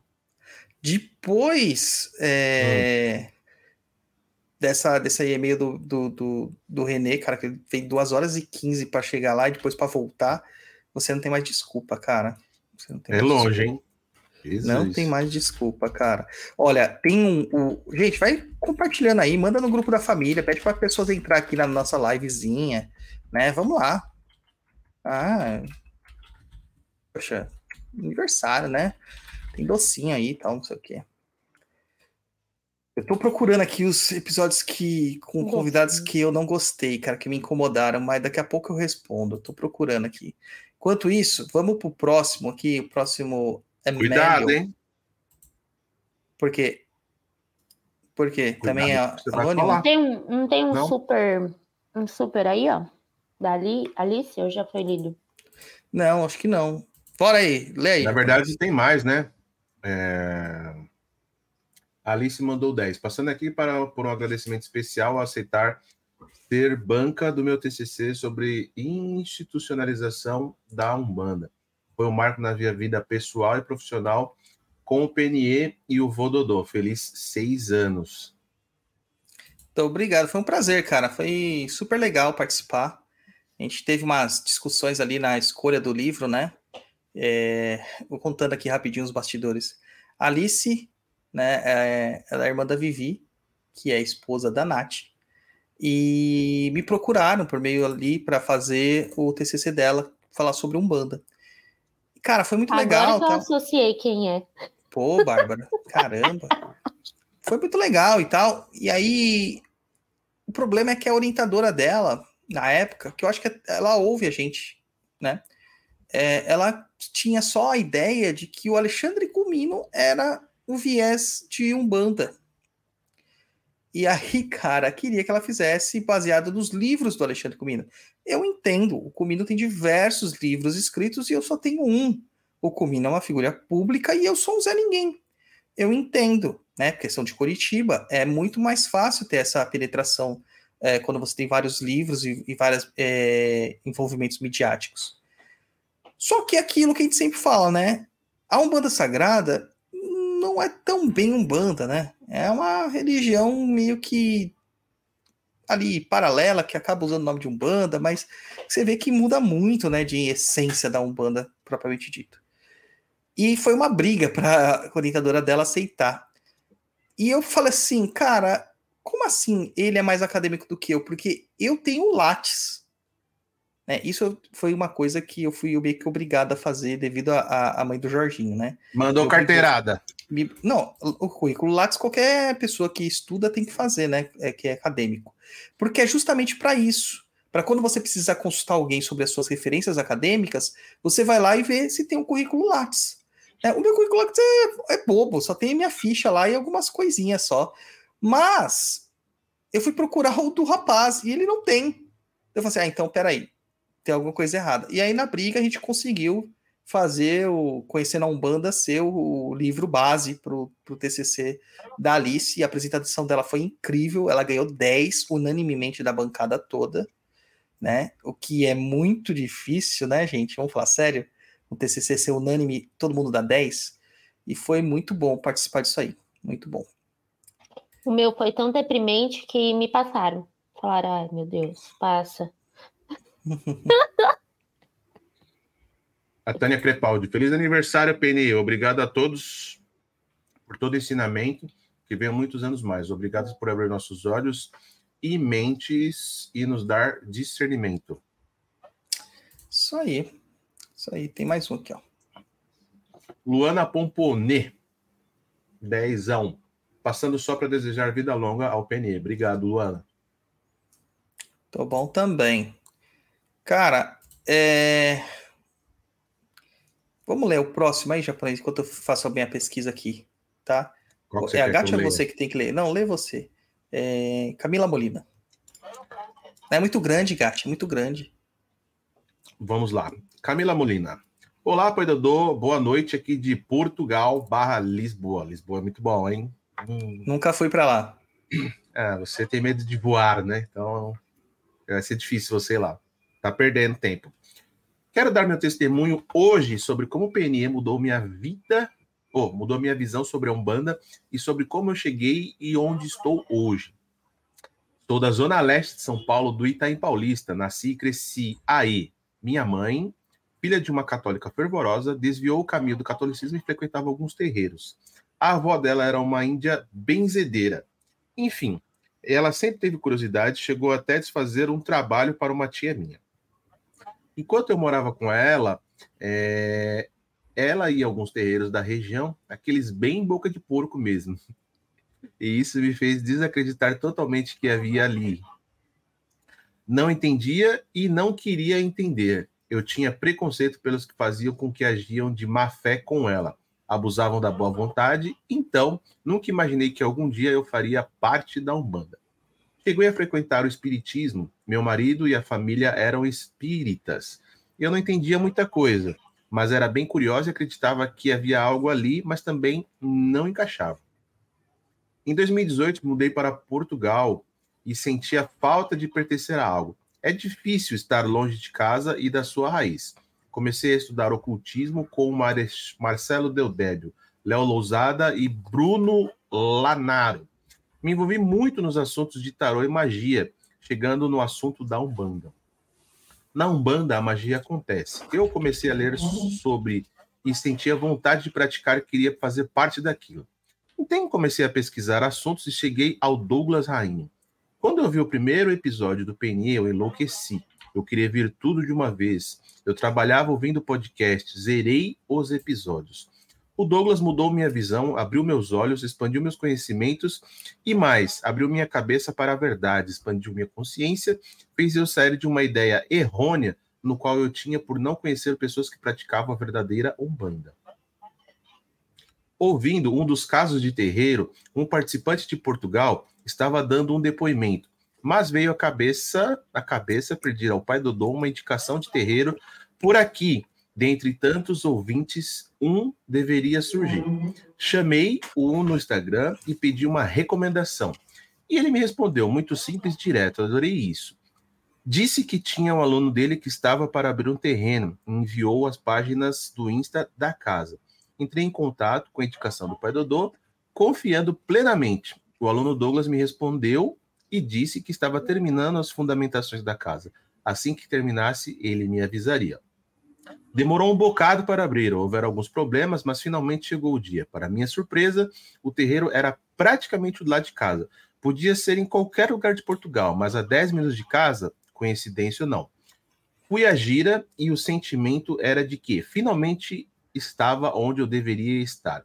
Hoje sou filha da casa, filha de santo da mãe Aline e do pai Paulo, filha da casa Raiz. E agradeço ao pai Dodô a indicação, o comprometimento com a espiritualidade e todo o trabalho e dedicação.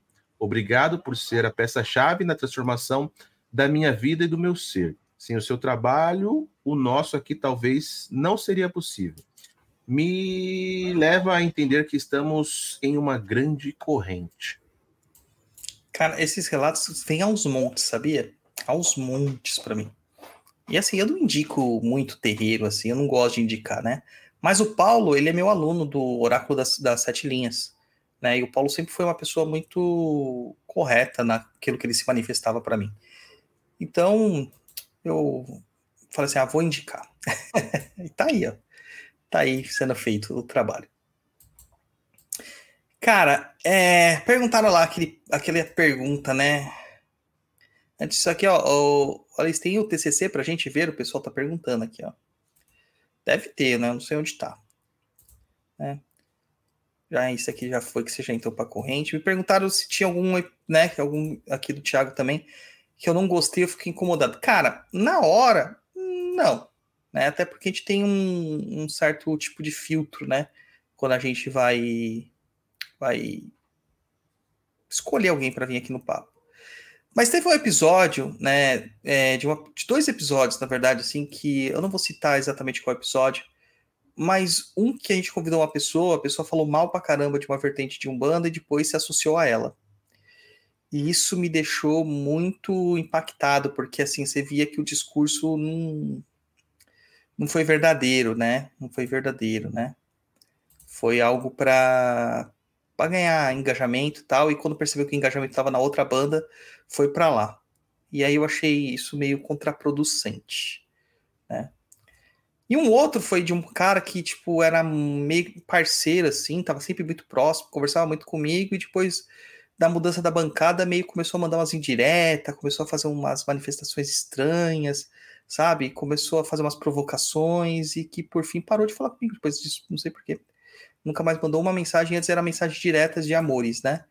Então são duas pessoas que, na verdade, na hora não me incomodaram, mas hoje, olhando no retrospecto, né, sabendo disso, eu não convidaria mais.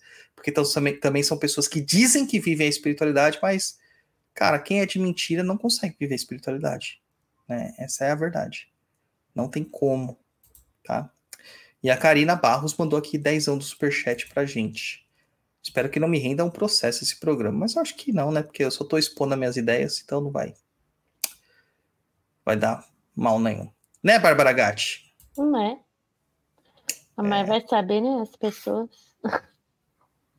Então é isso aí. Quem não se garante no socão de proteção. Hum, é tipo isso, né? É isso aí.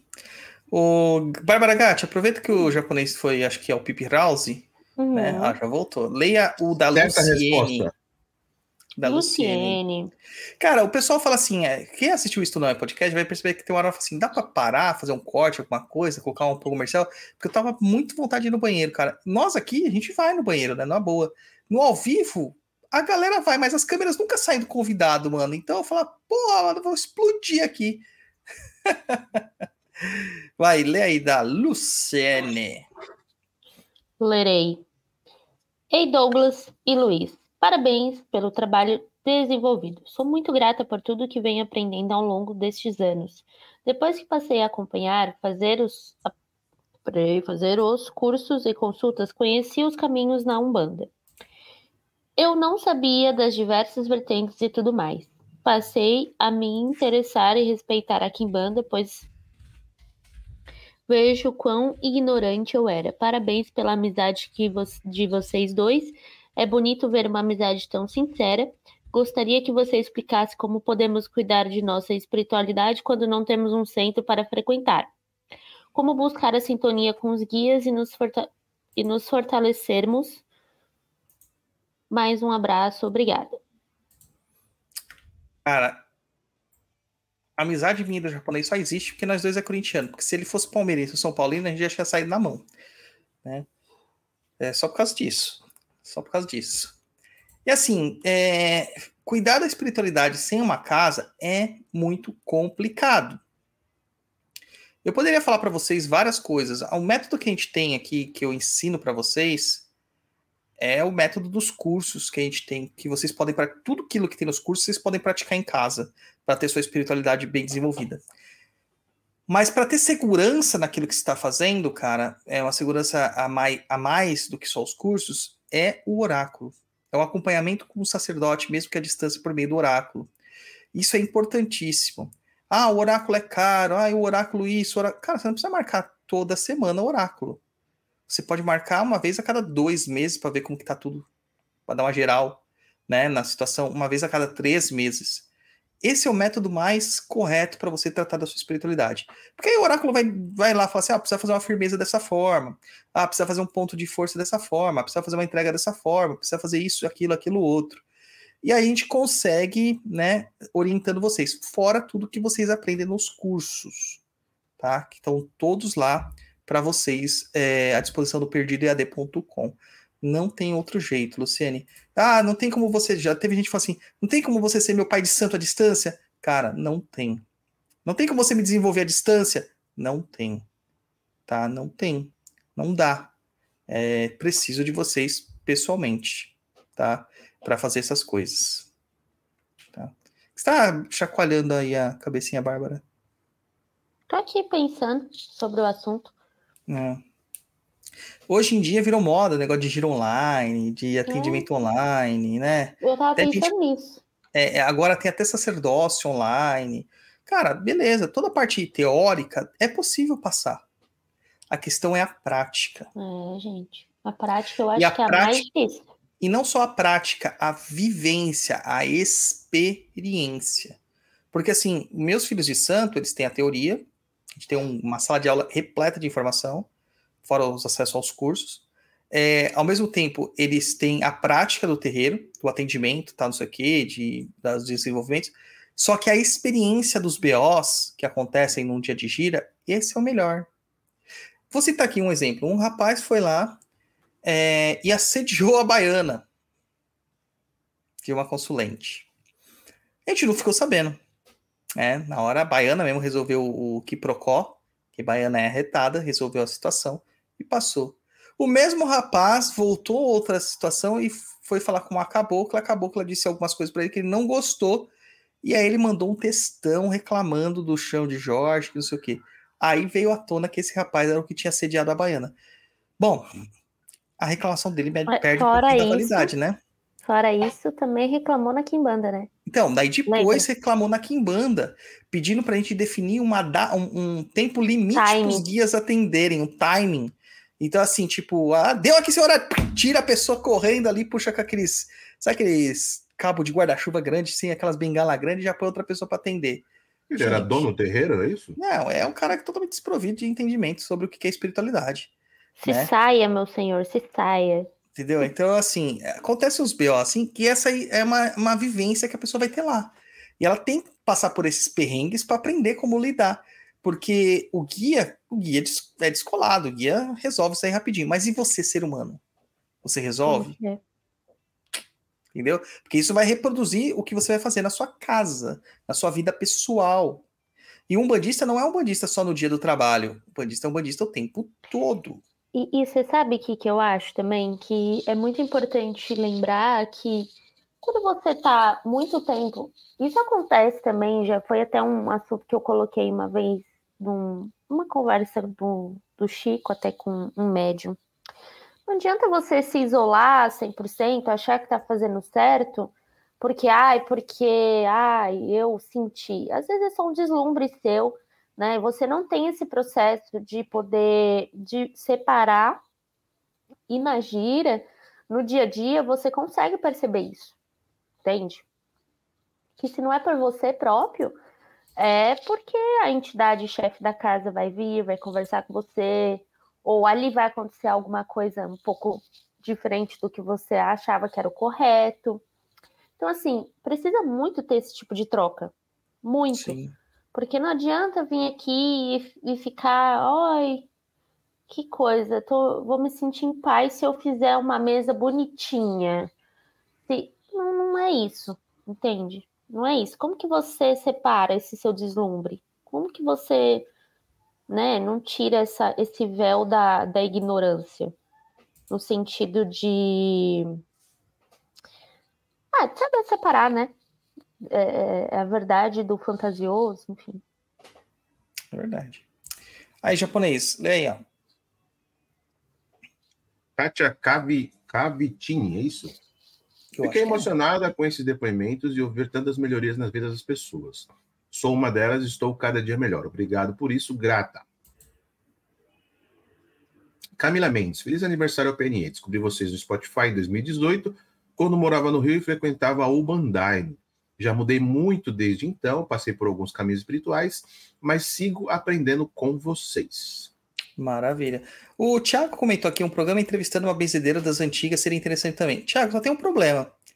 Achar ela. Achar uma benzedeira das antigas que concorde com isso. O benzimento vai morrer, cara.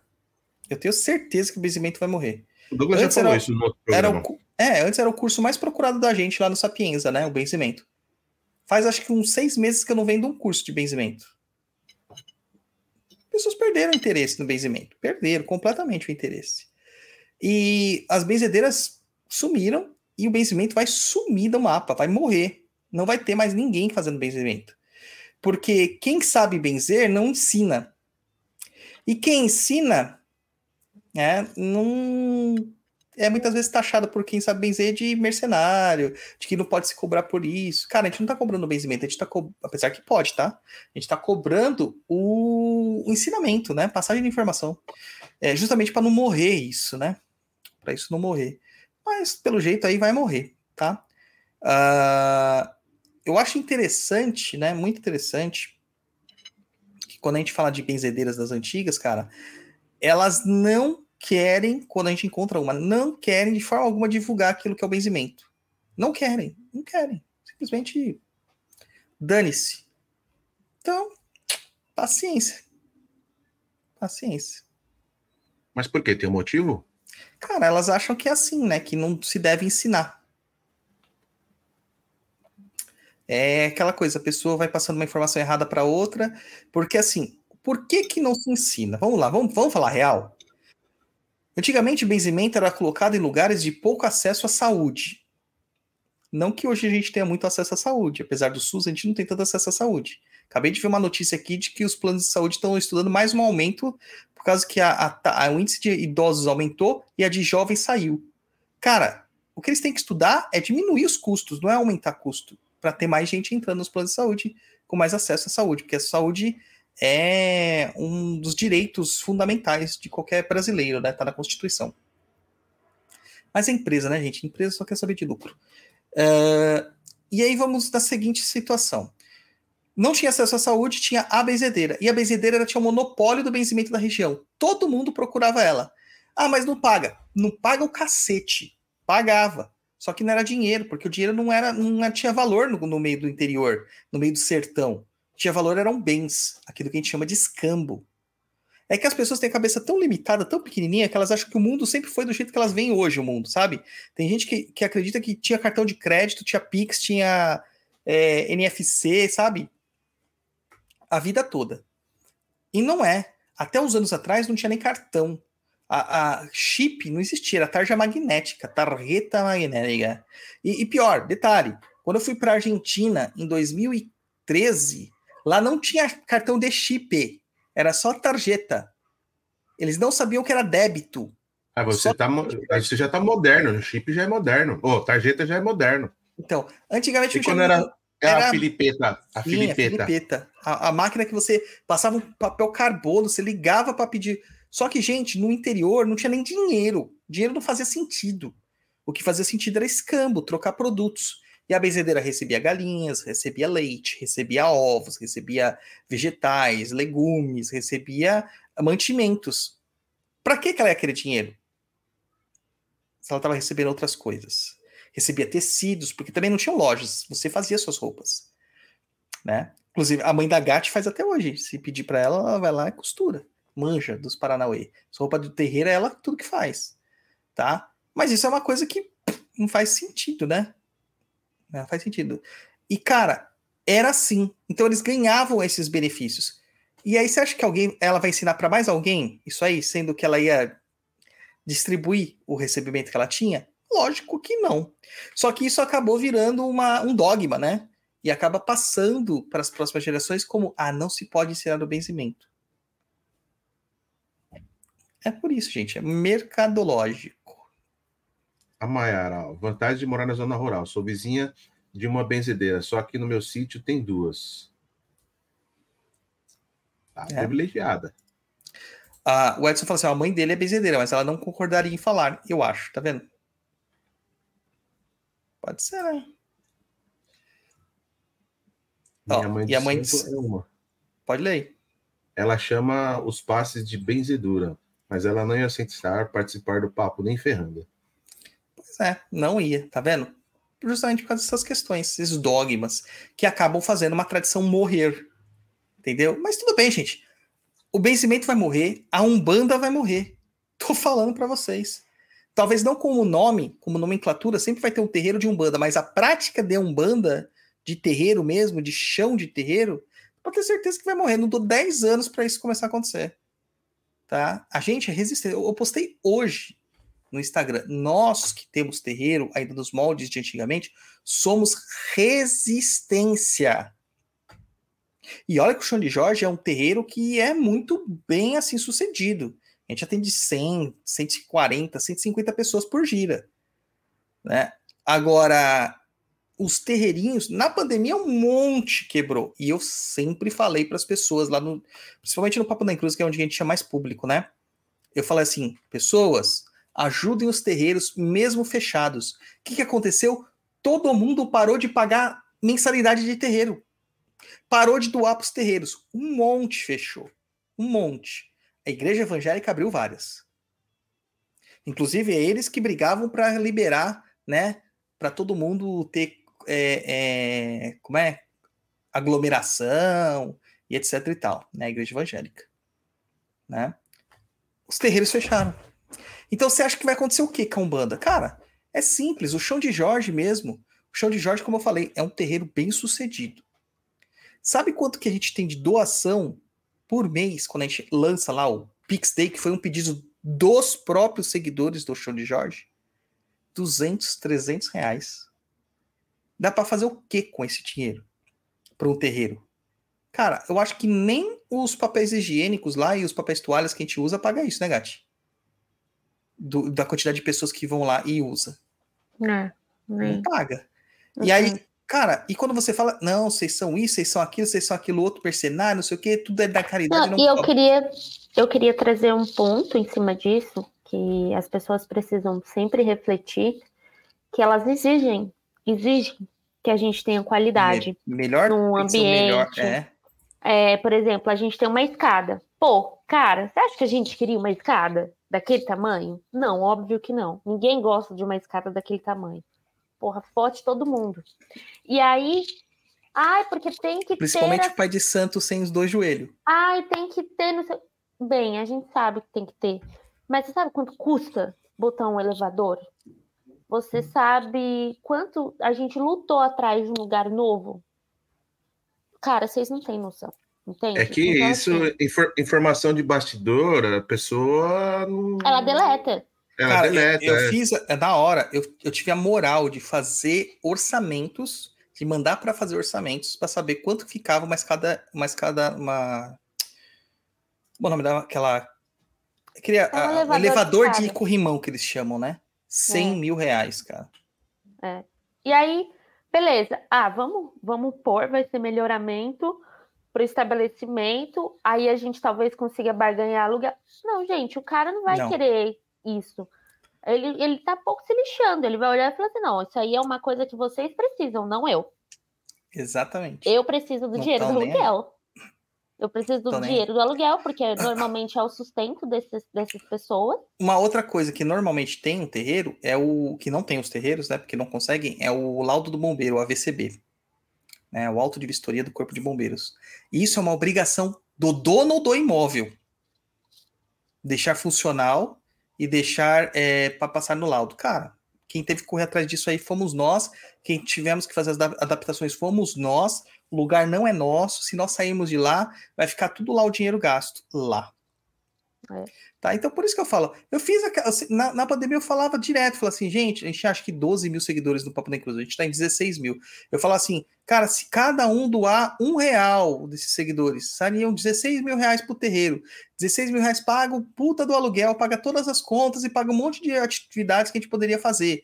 Cara, um real por pessoa. Não dá, cara. As pessoas não doam. Não doam. E aí, cara, sinto muito, né? O pessoal tá falando assim, não, não fala isso, né? O Celso tá falando aqui, não fala isso não, Douglas. Vai acabar. Vencimento vai acabar, Umbanda vai acabar. Você vai acabar, acabar, cara. E se, só não vai acabar a Kimbanda, porque a Kimbanda é uma estrutura fechada. Apesar que tem muita gente falando que é Kimbanda aí, fazendo Kimbanda, que não faz nada. Fora os deslumbres das É, os pessoas querem vir, deslumbres. vir atrás de Kimbanda como se fosse a, a festinha de herê da, da tia todo ano ali. É, Ah, gente. cara, não sabe nada. Tem um monte de gente aí com nome de Tata, um monte de gente aí com casa aberta e fazendo isso e aquilo, e se dizendo o malvadão e tomando veneno. E, cara, no Toma máximo o cara, toma, o cara toma leite de cabra, né? né? No máximo isso. Entendeu? E não é assim também. E não é essa estrutura. Tá? Não é essa estrutura. Então, porra, gente, matar um bicho, qualquer um mata, mano. Sacralizar um bicho, poucos fazem. É diferente. É diferente. Tá? Então tem muitas coisas aí que, que infelizmente vai acabar mesmo. É. Vai acabar. E Vai sinto muito. acabar por várias questões. Questões de que as pessoas deixam de valorizar cada vez mais essas- esses, esses encontros, esses terreiros, essas estruturas. Eu também acho que as pessoas vai acabar porque é, a, a- tá tendo muito fácil acesso assim a qualquer coisa, todo mundo aceita qualquer coisa e tá tudo bem. E E a gente pega, né, Gati, no oráculo, Cara. tanto eu quanto ela, a gente pega no oráculo direto um monte de um bandista. é, Tudo e não é ferrado. E não é isso, não é qualquer coisa, e enfim, eu acho que é, tem tantos motivos para acabar que um, um só parece besteira mesmo, mas não é só um, não é só financeiro, obviamente. Tem muito terreiro aí de pé que ganha rio de dinheiro, sim, principalmente as, as empresas que montam aí o a Mary Kay da vida é, os esquemas de pirâmide. Então, dinheiro, pô, dinheiro não falta. Mas. Só que não é numa Umbanda, né? É uma É, coisa que que- se diz em Umbanda. Exatamente. E aí o que acontece? As pessoas vão se frustrando, é, as pessoas vão começar a se decepcionar. é, tem muita gente que investe muito dinheiro né, na vida aí desses caras sem vergonha por aí que explora a vida dos outros. E aí amanhã depois para tentar se recuperar não quer. Enfim, N coisas. N Cara, coisas. e a galera gasta rios de dinheiro tomando cachaça no final de semana. Mas não doa cinco reais pro terreiro no mês. Sabe? É triste, cara. É triste. Mas é isso aí. Então, cada um convive com o que E eu tiver vou te falar. E que nem. Ah, pra não falar que a gente só fala da questão do dinheiro, né? Tá bom. Se você não quer falar do dinheiro, vamos falar o seguinte. Qual que é a sua participação no terreiro? O que, que você faz para ajudar? Você chama pessoas para ir lá? Você tem ideias para poder colaborar com, sei lá, uma faxina, é, meios de arrecadar material? Não, você não colabora com nada. Ainda vai me lá e quer ficar choramingando a ponto de ter que colocar num troféuzinho e falar, ó, parabéns, você é um médiozão, bonzão, ó, show de bola. Não, né, gente? Isso favor. aí. Bom, vamos pro próximo aqui, ó. O Celso tá mandando aí, lê aí, japonês. Peraí que Que isso? Eita, espirrando. Pensei que você tava Celso. soluçando, mano. Celso Andrade, manda um salve para a tenda de Umbanda Caboclo Cobra Coral e Pai Cambinda, de Sorocaba, São Paulo. Salve. E o salve. Thiago, do Thiago também. Se alguém quiser conhecer a minha mãe de santo e benzedeira, tem um vídeo no YouTube. Procure Casa Mãe Maria das Almas.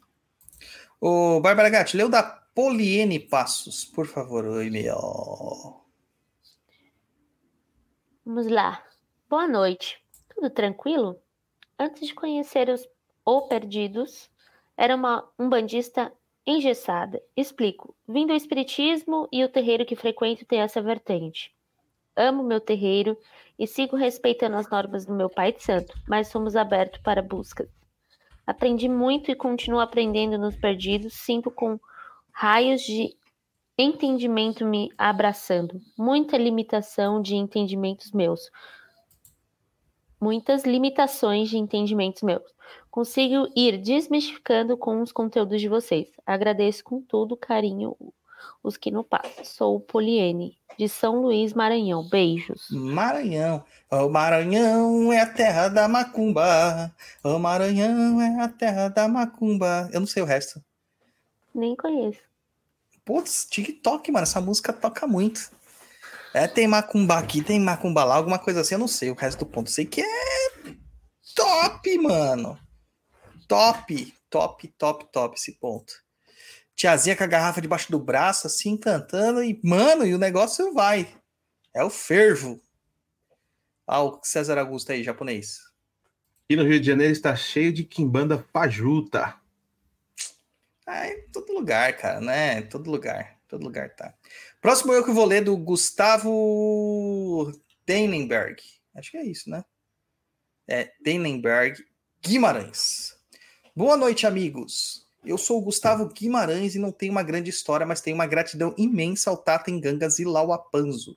Ou como conheci na época, Pai Dodô. Gente, meu nome é Douglas Rainho. Eu, é o nome que, que entrou para a história macumbística é Douglas Rainho. Mas meu nome iniciático se tornou Zilauapanzo. tá? Que as pessoas me perguntam por que é o nome iniciático da de batismo na Kimbanda.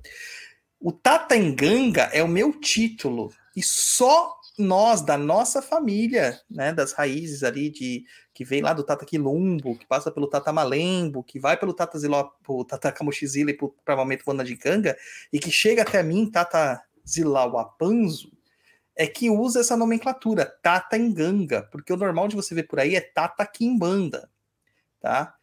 E então, se vocês verem alguém por aí usando Tata Enganga e não é dessa família, descendente dessa raiz que eu indiquei para vocês, cara, desconfie, tá?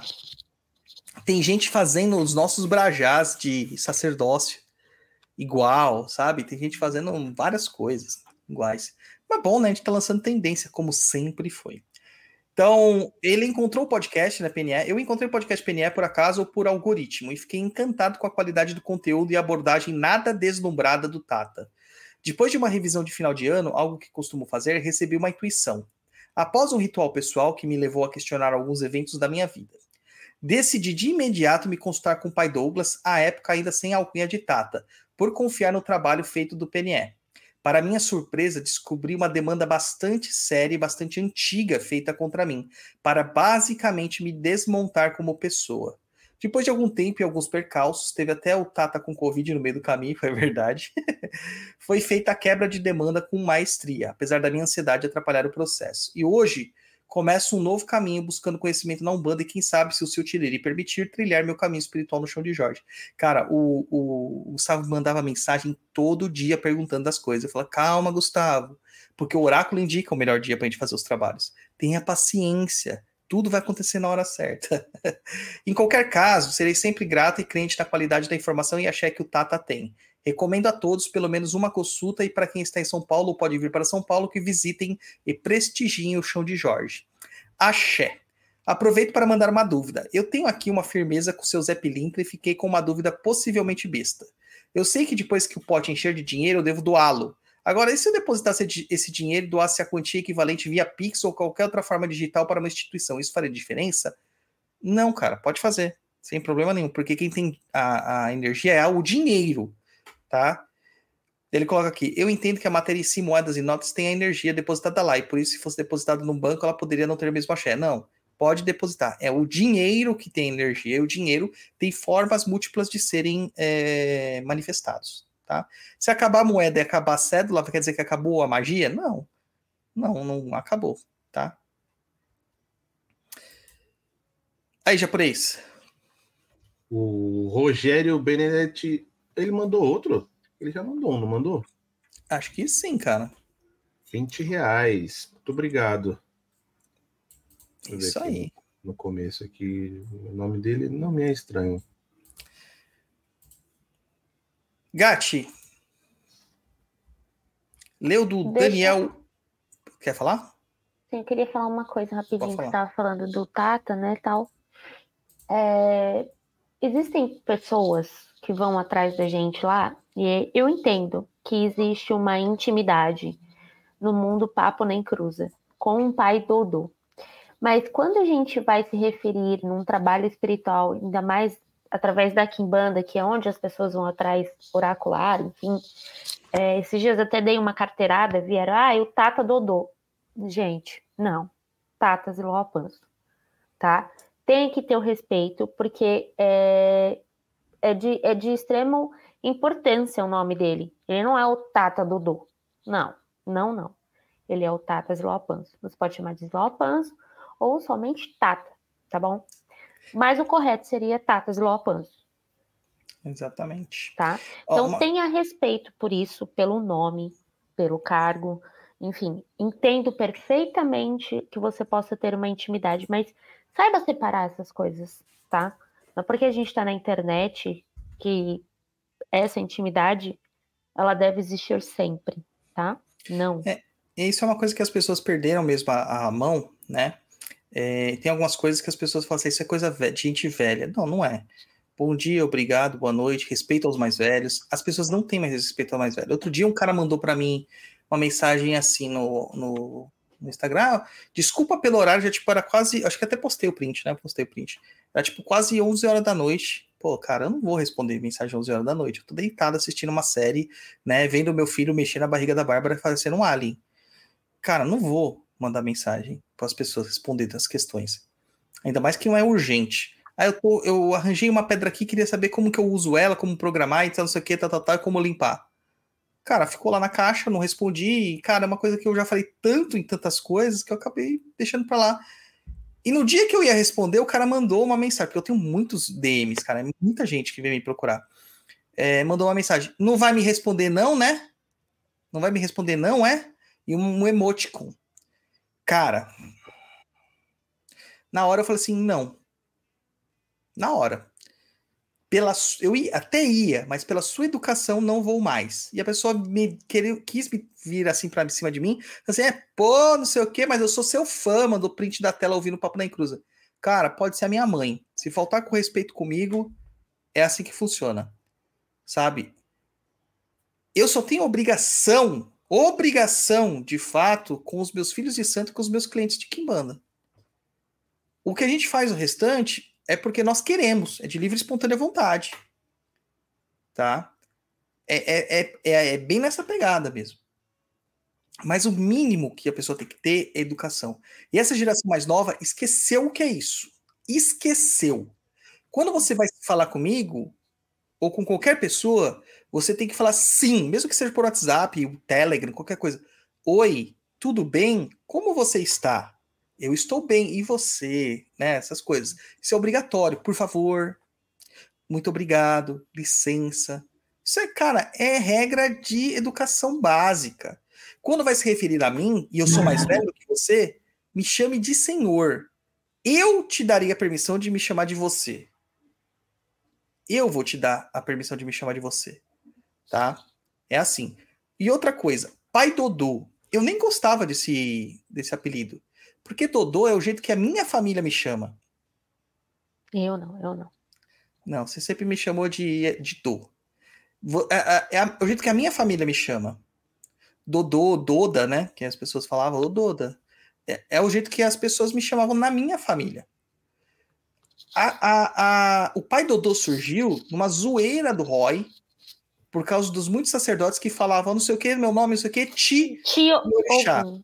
Ti Ogum, Ti Yansan, Ti Oxóssi, né? E aí uhum. ele começou a zoar falando assim: ah, pai Dodô Chogun. Cara, não é uma coisa que eu gostava. Mas a pessoa começou a chamar pai Dodô, pai Dodô, pai Dodô, pai Dodô. Eu falei assim: beleza, pegou, tudo bem, não tem problema nenhum. Hoje eu até gosto. Eu acho legal. Né? Tudo bem, é uma coisa assim, é, também foi construída pela relação que você tem com os, com os seguidores e tudo mais. Só que, por exemplo, é, até mesmo o pessoal lá no chão de Jorge. Pô, eles não ficam chamando pai Dodô pra lá, pai Dodô pra cá. Não, é pai.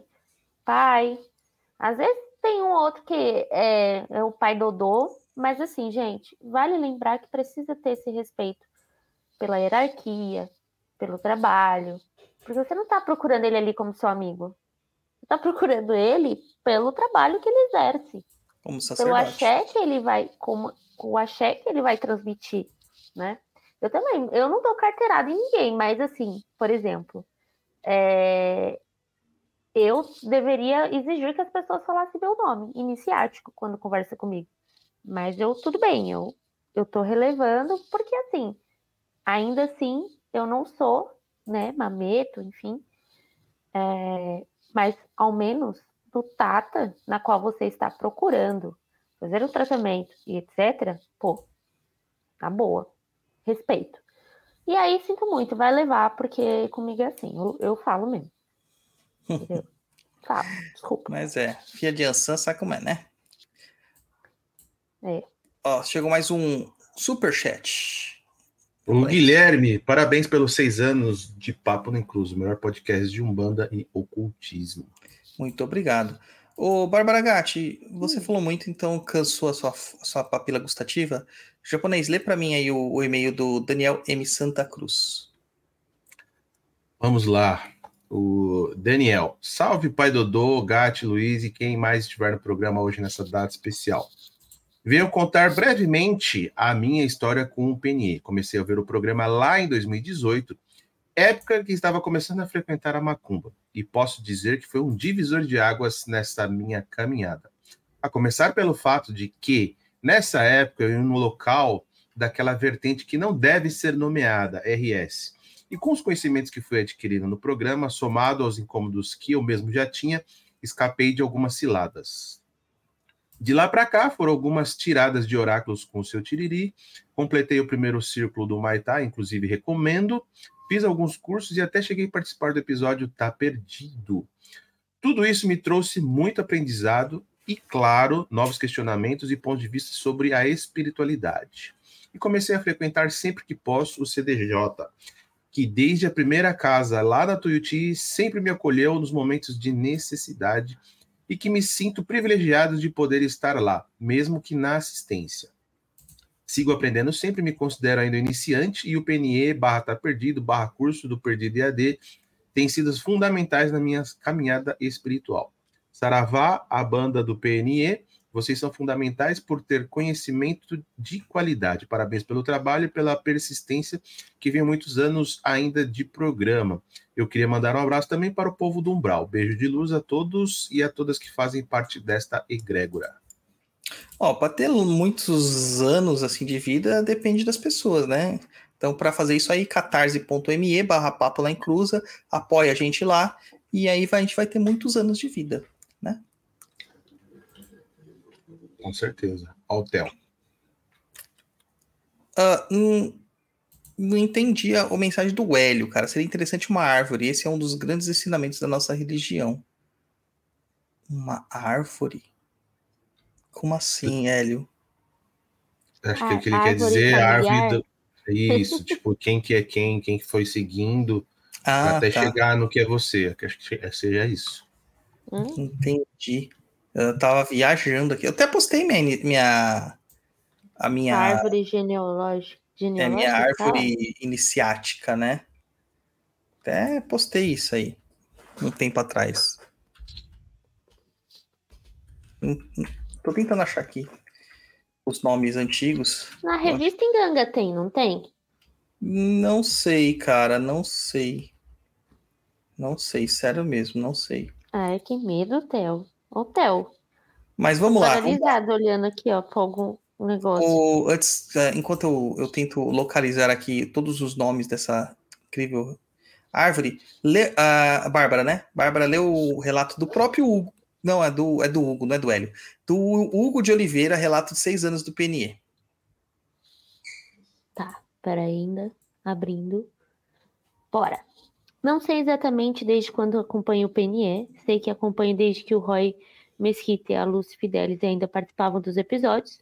Para mim, o conteúdo do Perdido, seja pelo blog ou pelo PNE, tem me ajudado em meus estudos espirituais, além de mostrar que a espiritualidade não é uma caixinha fechada. É algo muito mais amplo e profundo do que a gente realmente pensa. Em 2022, fiz uma consulta ao oráculo de Exu com o Douglas. Um dos motivos que me fez realizar a consulta é a distância. Foi porque sei da ética, integridade e responsabilidade mostrada pelo Douglas no PNE durante esses anos todos. Pai Dodô é o cara. Agradeço pelos ensinamentos ao Douglas. Acredito que isso faça diferença na vida de muita gente. Um salve também para o Luiz, que ajuda esse projeto a ir ao ar, e todos aqueles que, dire... que direta ou indiretamente contribuem para o andamento do PNE desses seis anos. Hoje, com muito orgulho, sou apoiador do Catarse e quem puder contribua com esse projeto enriquecedor do nosso universo macumbístico. Que Oxalá nos abençoe e Exu nos guie, Exu guie nossos caminhos. Hugo Oliveira. Muito bem, ó. Completa aí com a, com a leitura da Karina Barros aí na tela. Uma das coisas que sempre achei muito legal é a prontidão para responder os questionamentos dos seguidores. Vejo isso como algo que você faz de boa vontade. Sou super grata porque sempre ajudou muito. Obrigada. Muito obrigado. Ó, vou lá falar minha árvore gene- genealógica. Antes de mais nada, muito obrigado, Hugo. Minha árvore genealógica da Kimbanda. Tatenganga Ziloapanzo, Waixo Tiriri da Calunga foi aprontado por Tatenganga Camuxin Zila Waixo Pantera Negra e Mameto Moana de Inganga Pam- Pombogira Dama da Noite. Que foram aprontados, por sua vez, por Tata Nganga Malembo Bicunga Waixo Sete Catacumbas, que foi aprontado por Tata Nganga Quilumbo Waixo Marabô, que foi aprontado por Tata Anderson do Exu Tranca-Rua das Almas. Posteriormente, Tata Quilumbo conectou-se com Tata Imbocalengi, Waixo Tranca-Ruas de Embaré, por sua vez iniciado por Tata Nganga Talagi, Waixo das Sete Cruzilhadas. Cara, se isso não é raiz, Eu não sei o eu que não é. sei o que é. tá? Olha a quantidade de pessoas que vieram antes da gente. Tem muita gente por aí que você não sabe quem é o iniciador e quem é o iniciador do iniciador. E tá cagando regra por aí. Cagando regra. É, né? O pior não é cagar regra. É Não, tem uns bater no que- peito pra falar que só, é, é só essa é verdadeira. Ai. É.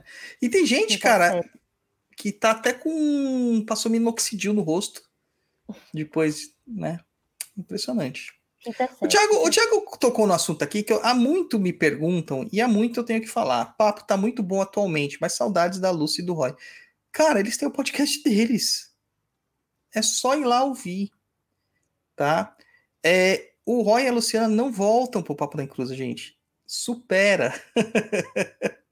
Supera isso. É, eu vou explicar uma coisa aqui que as pessoas não entendem. O japonês está aqui de prova. Quando houve a mudança da bancada, o rompimento, cara, pegou eu e ele de surpresa. Foi ou não foi, japonês? Sim, eles chegaram e informaram que iriam sair. Cara, o que que estava acontecendo de errado no Papo da Encruza, no nosso relacionamento, para que isso acontecesse? Nada. Eles simplesmente viraram para mim e falaram: olha, é o seguinte, a gente não tá gostando, é, todo mundo vem atrás da gente para perguntar as coisas pra gente é, sobre macumba, e nós somos artistas, a gente não quer ficar associado à macumba, a gente quer ser reconhecido pelo, pelo nosso trabalho, pelo nosso dom, pela nossa qualidade, pelos como artistas. Então a gente decidiu por não fazer mais parte disso aí, a gente quer acabar com isso daí. Então você continua com o Tá Perdido e a gente encerra aqui, não sei o quê. E eu falei assim, cara, eu quero continuar o Papo na Inclusa, eu nunca quis acabar. Tudo bem por vocês? Eu e o Luiz queremos continuar. Tudo. E como eu sempre disse, era tudo decidido igualmente.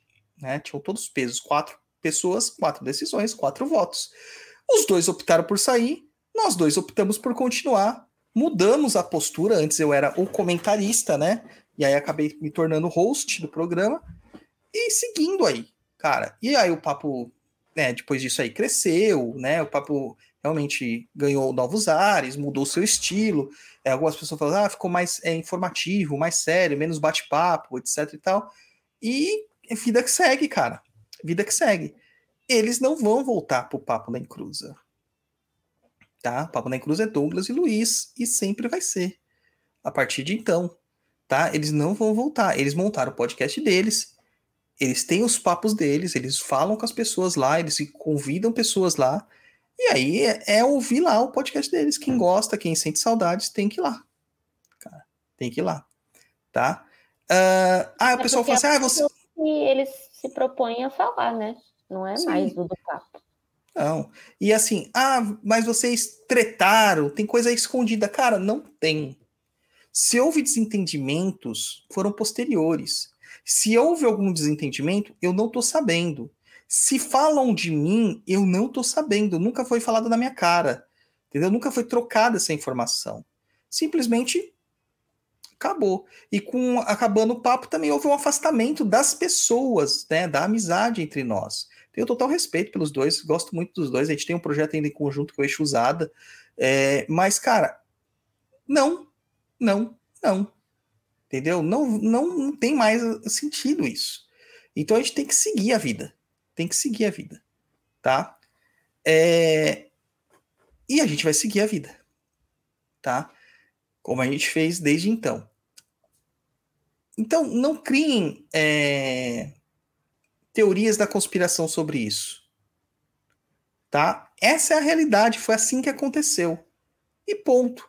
Agora, se depois é, criaram-se histórias, falaram de mim, é, que algumas pessoas vieram falar que falaram de mim, que não sei o quê, blá blá blá, sabe? Cara, aí é problema de cada um.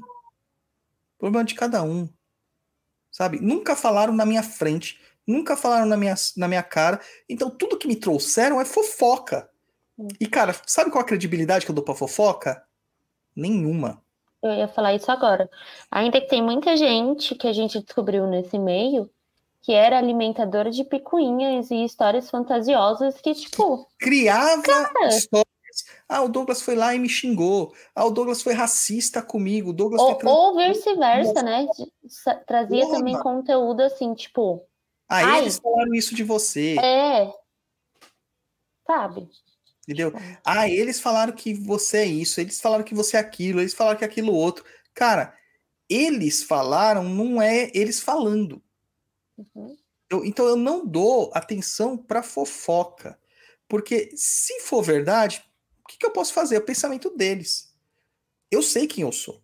Agora, a maior probabilidade de não ser verdade. E aí é o quê? Intriga. Aí eu vou caindo na pilha, vou começar a arranjar encrenca à toa. E, cara, eu sou adulto. Eu não tenho tempo pra isso. Isso que eu ia falar. Todo mundo tem conta pra pagar, né, gente? Exatamente. Tá? Não tenho tempo para isso. Cara, coincidência ou não, o podcast passou por uma modificação, ele foi reinventado, ele cresceu muito, né? a gente- mas aí também é atrelado a vários outros fatores. Ah, nós triplicamos, não, triplicamos nada, cara. A gente tinha 20 apoiadores, a gente tem hoje 200 e poucos apoiadores. É isso, japonês? Deixa eu ver aqui que eu. Faz tempo que eu não olho isso aqui, japonês. Porque agora você que tá tomando conta disso, nem, nem entro mais lá no Catarse, mano. O japonês tá fazendo. Hoje nós somos apoiados por 186 pessoas. Já foi mais, é que teve algumas pessoas que desistiram no meio do percurso. Tá? 186 pessoas. Antes a gente era apoiado por 20. Entendeu? É, os nossos números cresceram muito. Tá? Etc, etc, etc. Tá bom? Ah, japonês, lê aí o Moisés Lugli. Toda vez que eu Ok. vejo o Moisés comentando alguma coisa minha, eu falo assim, é o Luigi, cara, mas não, é Lugli.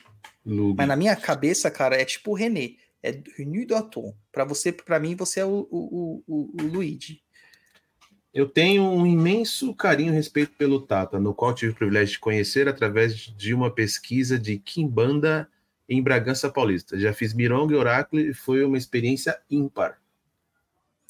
Axé. Ó, uma, uma questão que eu não vou pôr na tela, tá? Porque não tem a ver.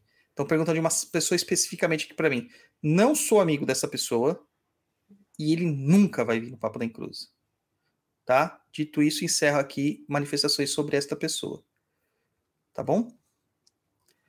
Polêmicas, polêmicas. Não, não é polêmicas, é a realidade. A gente só convida Não, quem sim, eu sei. quer. Né? E essa pessoa não tem espaço para nós aqui. Ó, Edson Sanches aqui, ó. Pai Douglas, tem sua árvore lá da Umbanda? Tenho, cara.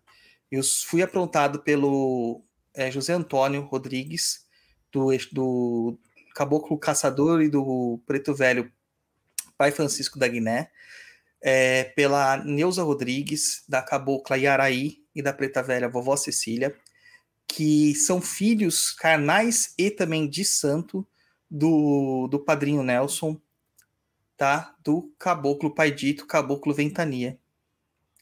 Essa é a minha linhagem. Tá bom? E ele tem a linhagem dele anterior, é que eu não lembro os nomes da, do, da avó dele, da mãe dele, da avó dele, etc, etc e tal.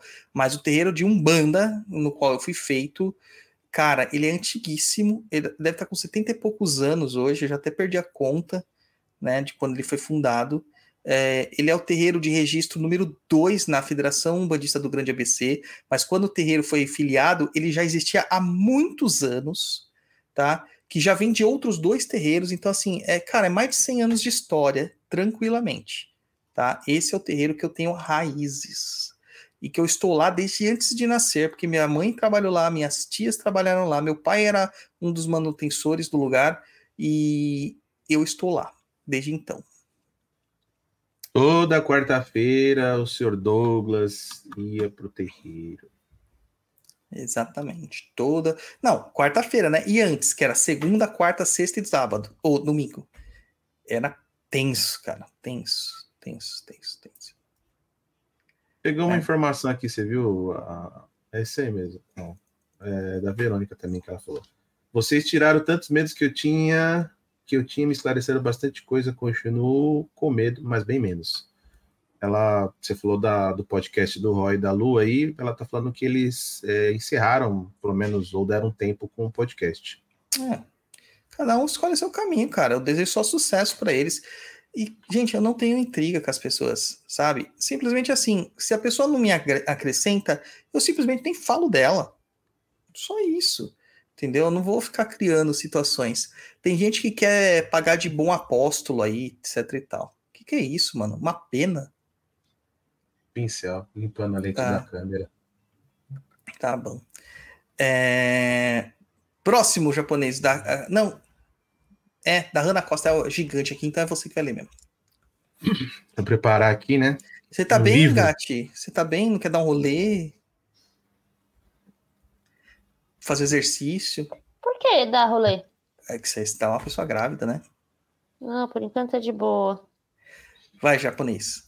Vamos lá, boa noite para quem é de boa noite, bom dia para quem é de bom dia. Meu relato é mais sobre minha trajetória no mundo macumbístico e como vocês ajudaram a não me perder neste caminho. Peço desculpas de antemão pelos possíveis erros de gramática, pois escrevi pelo celular. Meu Deus, você escreveu tudo isso aqui pelo celular? Tá com o dedo doendo, hein?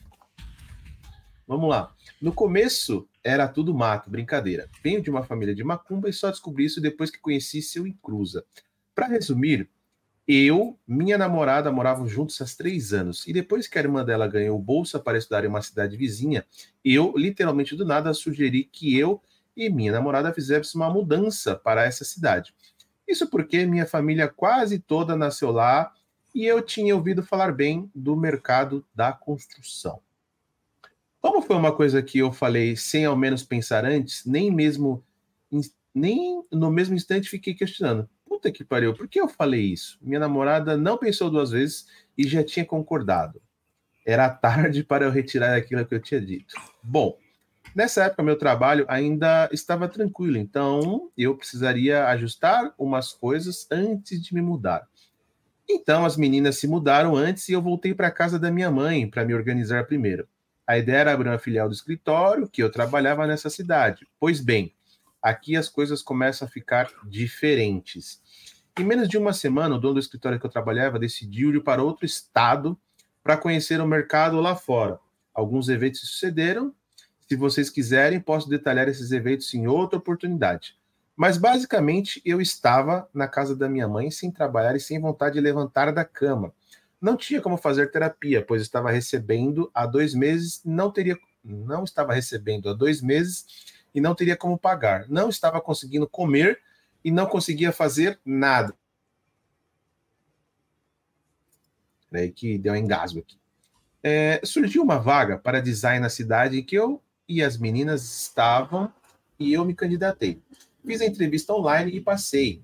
Fui para lá com esperança de tudo se resolver. No meu segundo dia de trabalho, minha namorada disse que estava desconfortável comigo por perto. Percebi que as coisas iam ficar estranhas e falei para ela que voltaria para casa da minha mãe e que esqueceria tudo que eu e ela tínhamos combinado.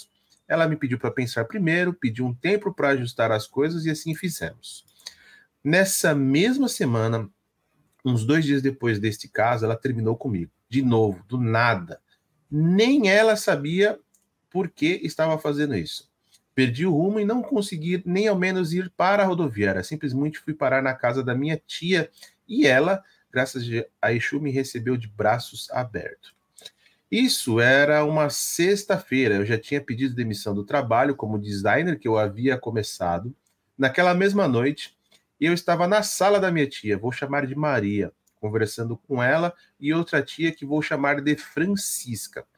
E segundos depois percebi que não era tia Maria, era um guia.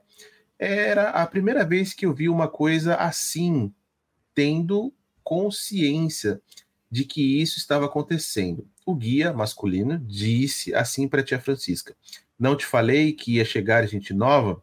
Naquele momento eu fiquei sem chão. Depois outro guia se manifestou, uma mulher. No dia seguinte, tudo se repetiu, porém, dessa vez, a filha da tia Francisca estava junto. Vou chamar de Francisquinha. Os mesmos guias se manifestaram e novamente disseram que eu precisava ter ido para lá e que eles que me levaram. Aqui entendi que o motivo de tudo acontecer do nada é porque não consegui ir para a rodoviária depois do término. Em resumo, minhas tias explicaram que minha avó era mãe de santo. Tinha um terreiro naquela cidade, minhas tias herdaram a missão espiritual que estava envolvida nisso por também ter uma missão. Minha avó faleceu em 2018, depois de passar 12 anos com Alzheimer, cujo eu e outra tia fomos cuidadoras. Eu, abre parênteses, e talvez tenha um apego muito grande nessa avó. Ali eu estava entendendo de onde eu vim e minhas raízes. É, coisa que o Alzheimer não deixou a minha avó me ensinar. Eu tinha uns oito anos quando começou a manifestação, a doença, e não acompanhei minha avó sã trabalhando.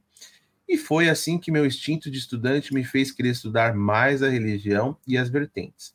Eu e minha namorada voltamos também do nada. Me mudei para morar com ela novamente e nosso relacionamento melhorou, melhorou 600%. Descobrimos que ela também tem um caminho espiritual a seguir e estamos juntos caminhando com fé e segurança. Graças à espiritualidade, encontrei o PNE antes de qualquer outra coisa na internet. Hoje eu vejo que a internet é perigosa para quem não entende nada de nada. Nesse sentido, só agradecer aos guias que me buscaram e elas colocaram você no caminho. É graças a você que eu estou firme e forte nessa caminhada e pretendo não sair mais dela. Sempre que os guias de mestres e lá o Apanzo continuem eliminando meus caminhos dele para que possa. Peraí. Iluminando Sempre os caminhos peço. dele sempre peço, iluminando o caminho dele, para que mais pessoas possam encontrar esses conteúdos que disponibiliza e possam estar protegidos da bagunça que a internet espiritualizada pode causar. A você também, japonês, não sabemos seus guias, mas ainda desejo que eles te amparem e cuidem de você sempre. Agradeço muito. Salve, seu cruz. Ah, obrigado, Hannah. Sabe o que é muito engraçado, cara? É muito interessante. É que é, guias antigos de famílias que têm tradição e tal sempre estão afinizados com aquilo que a gente ensina no Papo da Encruza. Os Qual guias New Age. Não. Né? O motivo é que a gente tem raiz, né, japonês? Uhum. Cara, Bárbara, seu, seu, sua câmera tá muito pra cima. É, uma vez um cara entrou em contato comigo do nada no Instagram. Falou assim, cara, eu não sei quem você é. Eu te procurei porque a entidade falou Douglas Rain, um bandista do Brasil. E eu moro aqui, nos, aqui na, em Londres, né? Acho que era em Londres, né, Gatti? E a entidade mandou eu te procurar. Entidade de um. Daí eu falei assim, tal, mas a entidade. Eu desconfiei, né? Ah, a entidade de algum brasileiro que me segue. Não, tipo, é um rolê aleatório que eu tava. A entidade se manifestou lá num, num, num britânico e falou pra eu te procurar, que você podia me ajudar.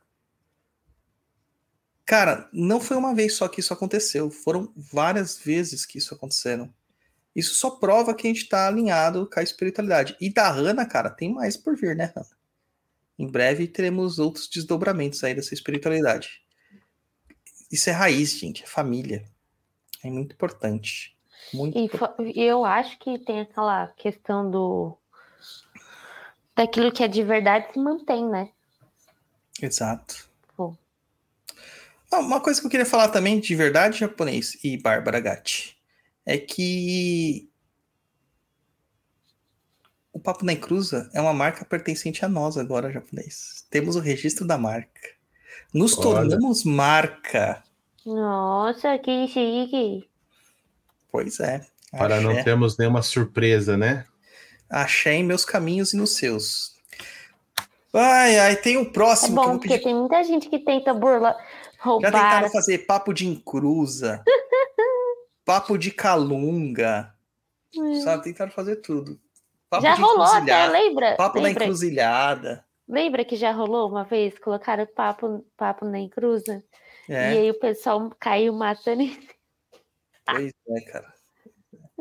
É, antigamente podia até acontecer isso. Agora, hoje, gente, não saber quem é o Papo na Encruza é impossível. Mas é, tem lá, isso, né? as pessoas aproveitavam, né? Mas que se até tipo, o olhava o Bradesco comeu, Instagram.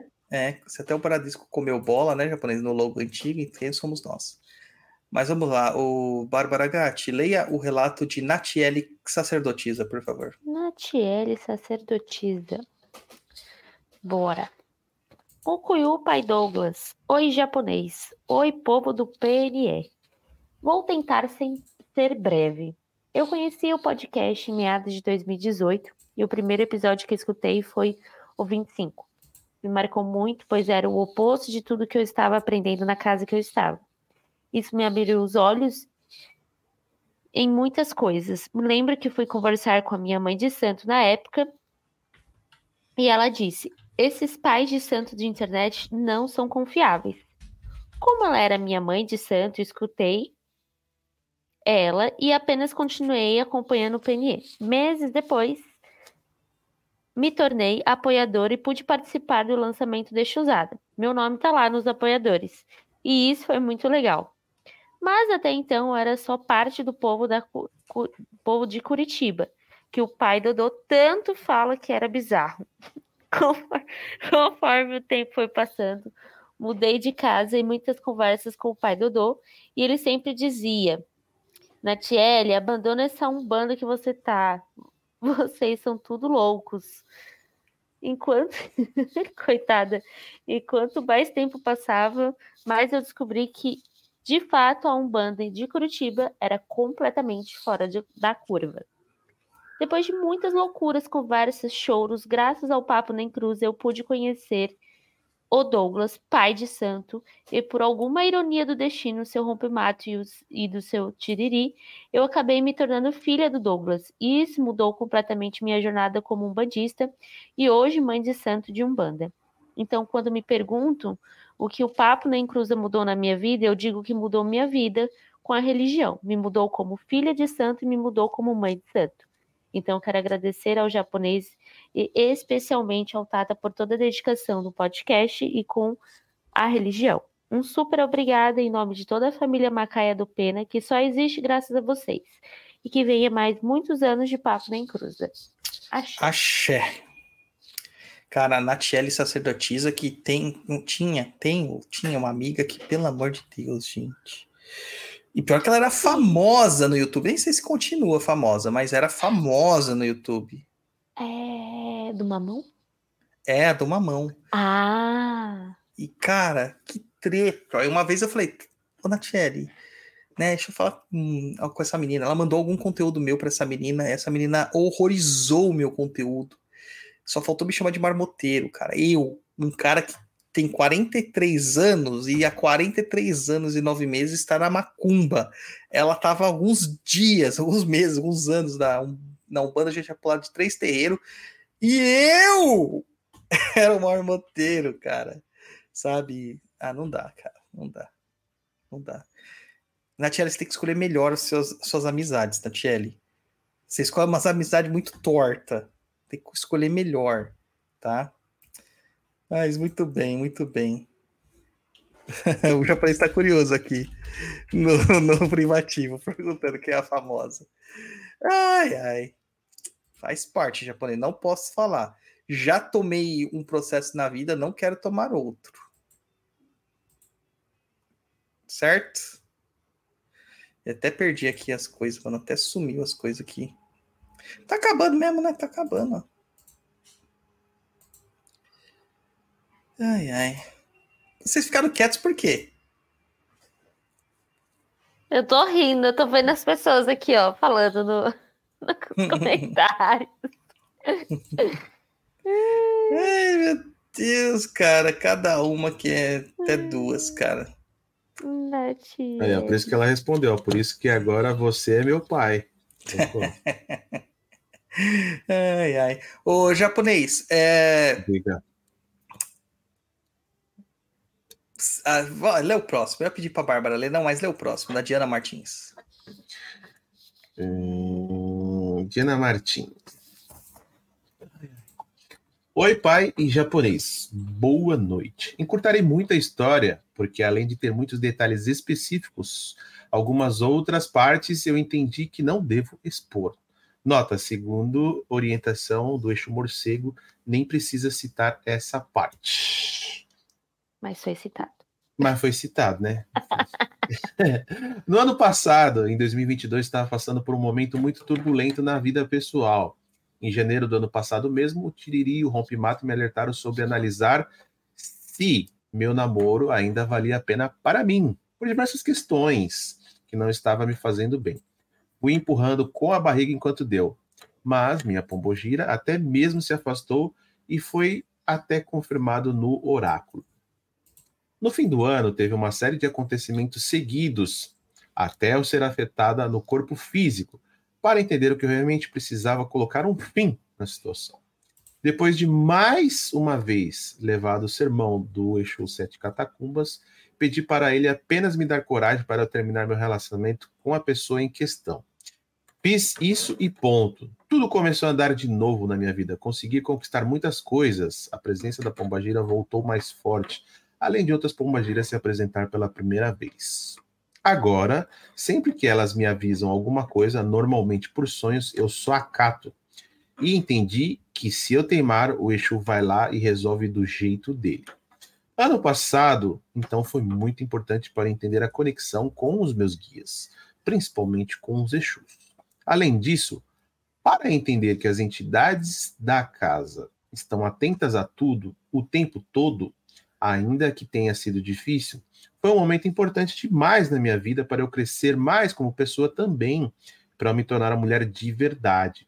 Tenho me desconstruído e me reconstruído de, sobre diversos aspectos da minha vida. Em dois anos de CDJ, eu mudei muito para melhor, mas que sempre tem espaço para mais.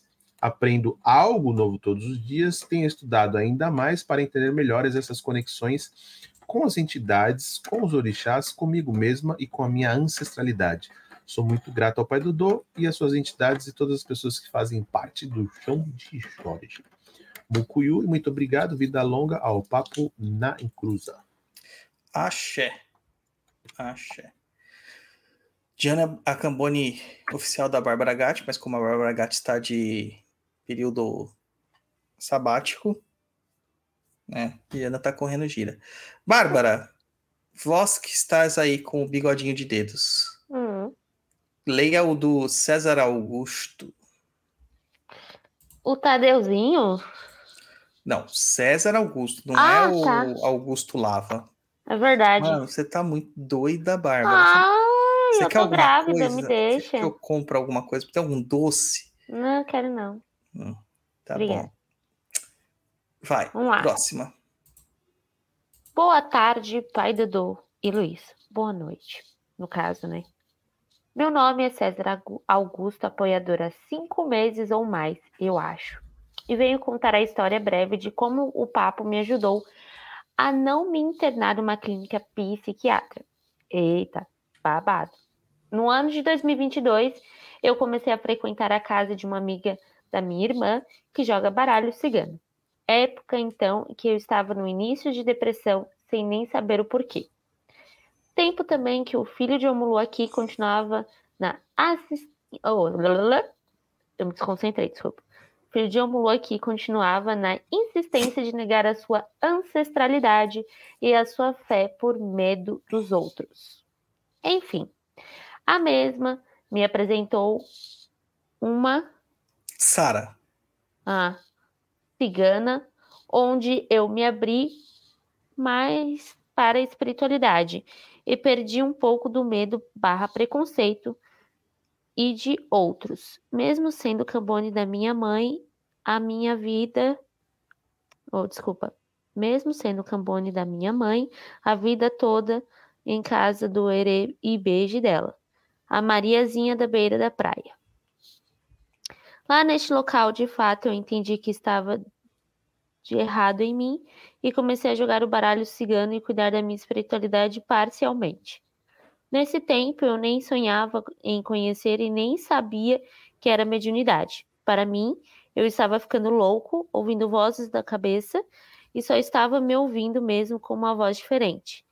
E nem estranhava que eu sonhava há meses depois eu me via no sonho, que só só que só que em uma conversa ou evento. Enfim, de fato quero agradecer a todos. sim, a todos do Umbral e até os integrantes e todos os convidados do papo por diversas vezes provaram que não estava louco. E que, e que sim, isso é normal da vida de alguém que vai pelo caminho do axé. Gratidão, axé para todos. É muito normal mesmo acontecer isso na vida de quem tem. A gente desconfia que a gente tá com problema de problemas mentais. É uma coisa doida, cara. A gente vai desconfiando de tudo, né? Até a gente perceber que não, é só espiritual.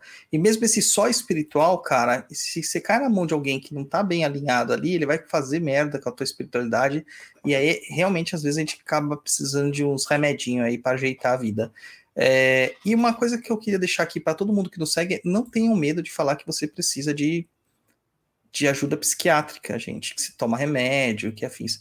Doenças mentais, de cunhos emocionais, elas não elas são tabus, mas elas não deveriam ser, porque é uma doença como outra qualquer, não é você que escolhe ter essa doença, é, elas não te invalidam, é, como pessoa, mas elas te trazem invalidade para a vida, porque você não consegue viver de fato, né? Então, é, entendam que não precisa ter medo, né? Assuma as suas dificuldades. Tanto que desde o primeiro programa eu sempre falo, eu tenho tag, né? Por muitos anos tomei remédios, etc, etc, etc. Fiz terapia, fiz um monte de coisa. E estamos aí. Ah, tudo é uma construção e a gente tem que procurar ajuda sim. Tá? Eu também tenho um caso muito parecido de, de nunca ter aceitado tratar, né? Eu até falo que a Kimbanda me ajudou muito com isso, porque eu pus para fora. Eu pus para fora isso e eu tive que aprender a lidar com isso e entender, não. Eu realmente quero seguir esse traço aí de, de curandeira e tudo mais, e vamos dizer assim, eu tenho que me curar. Então, esse processo de expor é, os problemas que a gente vem a ter de ansiedade, o que eu, infelizmente, acho que é normal da, das gerações, né? Daqui um tempo tende talvez a ser um pouco pior, ou não, sei lá. É, é importantíssimo. Eu também descobri o tag, eu tive crise de pânico, enfim, hoje eu faço tratamento, eu consegui romper alguns vícios, dentre eles o cigarro. Então é muito importante, sim, que você tenha uma vida é, equilibrada. Isso é uma coisa que a gente fala muito, né, nos oráculos, inclusive. É, não adianta você ser uma pessoa espiritualmente conectada e mesmo assim você não valoriza o seu próprio corpo, as suas próprias necessidades, seus próprios limites, né? E é isso. Se Isso cuidem. Isso aí. Musiquinha de efeito. Ai, E tá, ai. e tá em cima do que a Diana estava falando também, né? Eu vejo muito desses casos dentro do terreiro das pessoas procurando na espiritualidade é, um jeito para se ajudar, né, de certa forma, a encarar, ter verdades, vontades e afins. E a gente acaba buscando isso com orixá, com caboclo e tudo mais. Só que assim, o que, que adianta a gente ouvir, ouvir, ouvir e não, não praticar, né? Então é importante sim se cuidar. Que vai dar certo. Exatamente, tem que se cuidar. O pessoal tá pedindo para comentar do processo. Não tem porque comentar, gente, já foi. Tá? Não tem nada para acrescentar nesse caso. É... Sofremos uma injustiça, isso eu posso comentar. Mas tudo bem, vida que segue. Ah, próximo aí do Elivelton Pontes. Lê você também, Gati. Elivelton Pontes. Ela tá mastigando o japonês. Ela não pode dar um-. Uma, uma tem que pausa ver que, que ela ela- começa a ela- mastigar. Ela tem que comer por dois, né? Tem que entender que o Tô Francisco mastigando um tá. chicletinho pra dar um gostinho Cara, eu, diferente. eu tô na fo- uma fome. Ah, para. Pior que tô, cara. Olá, pai Dodô Mucuyu. Pode me chamar de Eli se falar o nome. Meu Tá. relato, na verdade, é todo o conhecimento que o papo Eu proporciona. já falei o nome inteiro da pessoa. É, tá ligado? Então nem vou ler o resto, então. Nem ler o resto. Nem ler. Próximo. Legal, ele, ele. Ué, porque vai que ele se compromete aqui com alguma coisa. Nem lê. Vamos pro próximo, da Luana Pomponê. Lê o próximo, Luana Pomponê. Mas, gente, eu não tô vendo nada demais. Ah, mas não. Ele pediu pra chamar de Eli. Então, tem. Gente, quando é assim, vocês têm que escrever no. no, no como é que fala? No assunto do e-mail. Anônimo. Cara, Olha, é se você estiver ouvindo, se manifeste e diga é para ler ou não, porque fiquei confusa. Mas beleza. Leu da Luana Pomponê. Oi, Douglas e japonês. Espero que ainda dê tempo de incluir o meu relato. Descobri o PNE em 2017, quando tinha saído do Brasil. Me descobri médio e não tinha ninguém para falar sobre isso. Desde então, o PNE tem sido parte da minha jornada de descobrimento. Primeiro com os podcasts, podcast, podcast, ouço todos. E depois com os oráculos com o pai Dodô. É incrível ver o aumento, o aumento de conhecimento do pai Dodô e a generosidade dele em compartilhar os conhecimentos conosco, apesar da correria do dia a dia.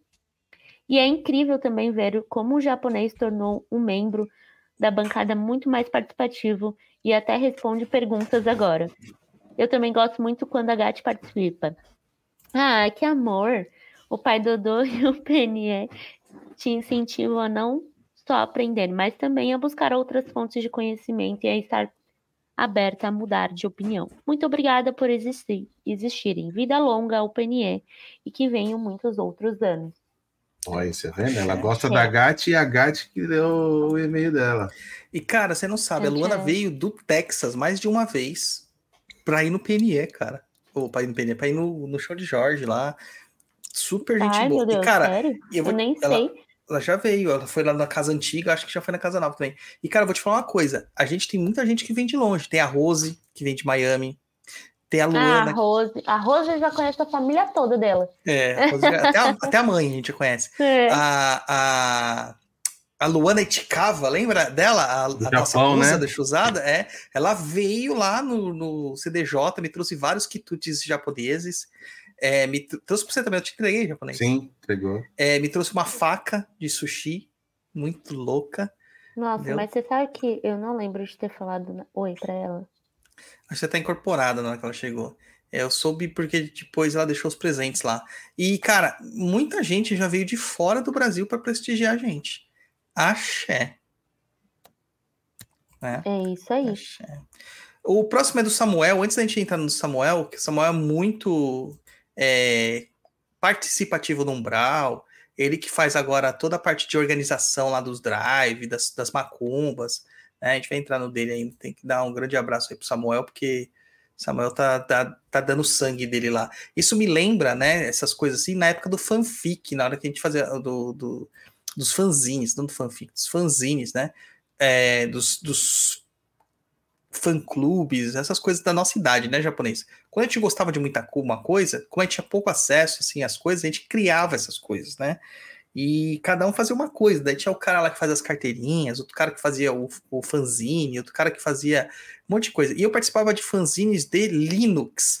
Oh, olha só, pai Dodô trabalhava com coisa que não era macumba, pois é, né? Mas isso quando eu tinha 12, 13, 14 anos, deve ter até textos meus espalhados pela internet aí, falando sobre Linux. E, e assim, cada um fazia uma parte, assim, sabe, na, na- sem pretensão nenhuma, e as coisas funcionavam. E eu meio que vejo o Samuel fazendo isso lá. Top, Samuel. Ah, vamos responder algumas perguntas aqui, né? Que ficaram aqui no chat.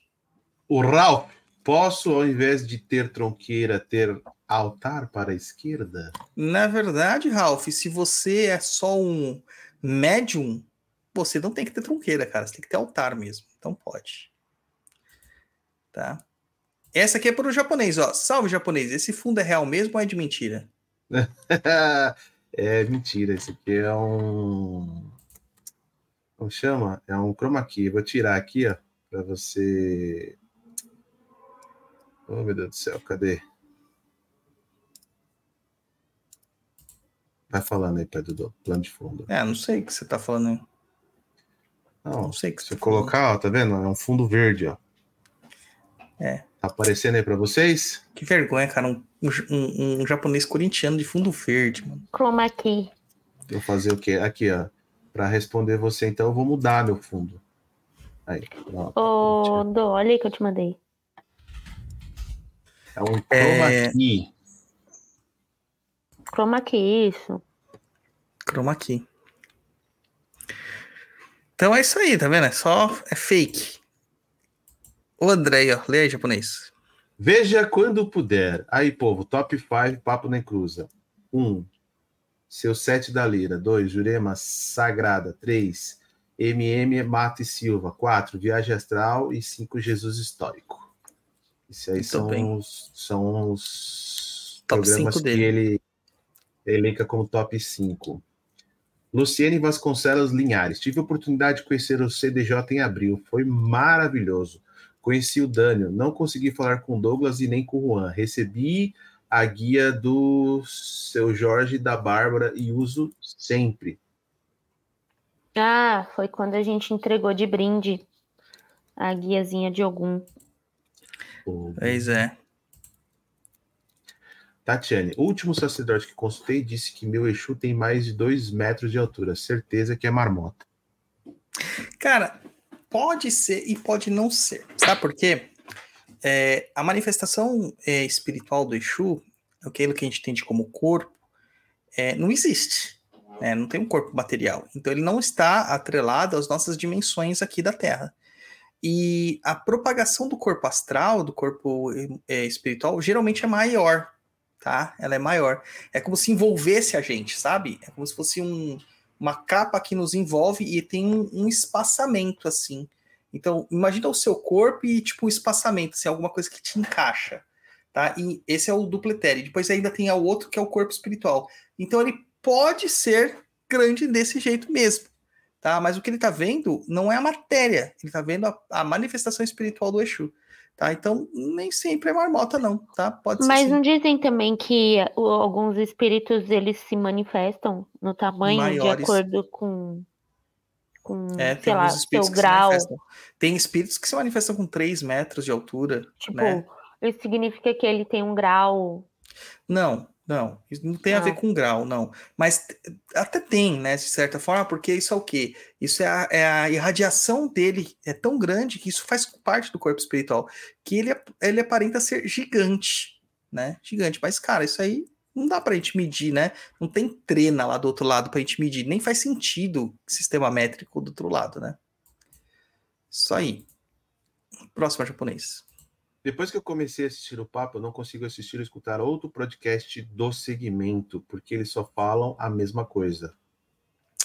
Pois é, o que a gente sofre bastante, sabia, ô César? Porque eu luto muito para ter pautas é, interessantes aqui e que a gente possa ah, colocar coisas. Quando pediram pauta de Nanã, eu falei assim: ah, tá bom, eu vou fazer de todos os orixás, mas quando chegava assim Nanã, eu sabia que ia ficar outro que vai ficar sem Yansan. Eu sabia que ia ficar muito precário, porque realmente tem pouquíssimas informações, e mesmo no terreiro a gente não trabalha tanto com essa força. E, mas deu conteúdo, né? Então eu acho que foi bem. Que aí Moisés é marcado. Luigi, É. mano. Chamei de Luigi. Moisés Luigi. É, no final de tudo, porque é tão fácil encontrar bons conteúdos. Não, é porque é tão fácil encontrar bons conteúdos igual o Papo Incluso. Os irmãos de Axé não gostam É tanto de difícil, é difícil. Você tá lendo o contrário. No final de tudo, porque é tão difícil encontrar bons conteúdos, igual o Papo na Encruza. Os irmãos de Axé não gostam tanto do, de estudo. Não estou generalizando. Então, cara, na verdade, todo o axé é baseado oralmente. E quando a gente parte para um ensino mais sistematizado, que é tipo o Papo da Encruza, ainda aliado com tecnologia, as pessoas estranham. Tá? É comum isso, muito comum, tá? Mas, cara, é o que tem para hoje. tem muita gente que odiava a gente que hoje é mega fã da gente. Isso é uma desconstrução, tá? É difícil mesmo. É uma desconstrução, tá? Vai o próximo japonês. Ah, tem um brinca... outra pergunta aqui. Vai ter remake do episódio de Santos e Almas? Cara, é, pediram remake de alguns episódios que a gente fez com a bancada antiga que eu estou revendo. O Linha de Santos e Almas não foi com a bancada antiga, foi com a bancada atual. Como que eu fiz para fazer um review das sete linhas, né? O pessoal pediu é, com a bancada eu e o japonês. É, eu falei assim: não dá pra gente falar a mesma coisa. O que, que a gente vai fazer? Vamos dividir os orixás. Em cima dos orixás, explicar as falanges explicar onde elas se encaixam. Então, na linha de Santos e Almas, não tem orixá. Então, não vai ser fácil de fazer isso aí. Mas podemos pensar num, num conteúdo próximo a isso posteriormente, tá? A Verônica pergunta que ela quer saber mais sobre Obá. Obá, eu falei agora, um pouquinho dela, no episódio de Nanã. E é só aquilo que a gente tem para falar. Por quê? Porque Obá não é um orixá de tradição umbandista. Ela é um orixá de candomblé, quieto. Não é um orixá de tradição umbandista. Então, a Umbanda que trabalha com, com Obá tá na contramão da tradição de Umbanda, tá? Não faz sentido. Por isso que ela não está lá. Só falando uma coisa agora que não tem nada a ver com isso, Oba no japonês é avó, tá? Obá. É, na verdade é o pessoal fala Oba, mas é Oba-chan, né? Batia. Aí o pessoal é Oba. Ah, eu sou Oba, que seria sua avó, Ah. Entendi. entendeu? Entendi. Vamos lá ler o e-mail do Samuel Perini. Lemes. Manda lá. É, salve galera do PNE.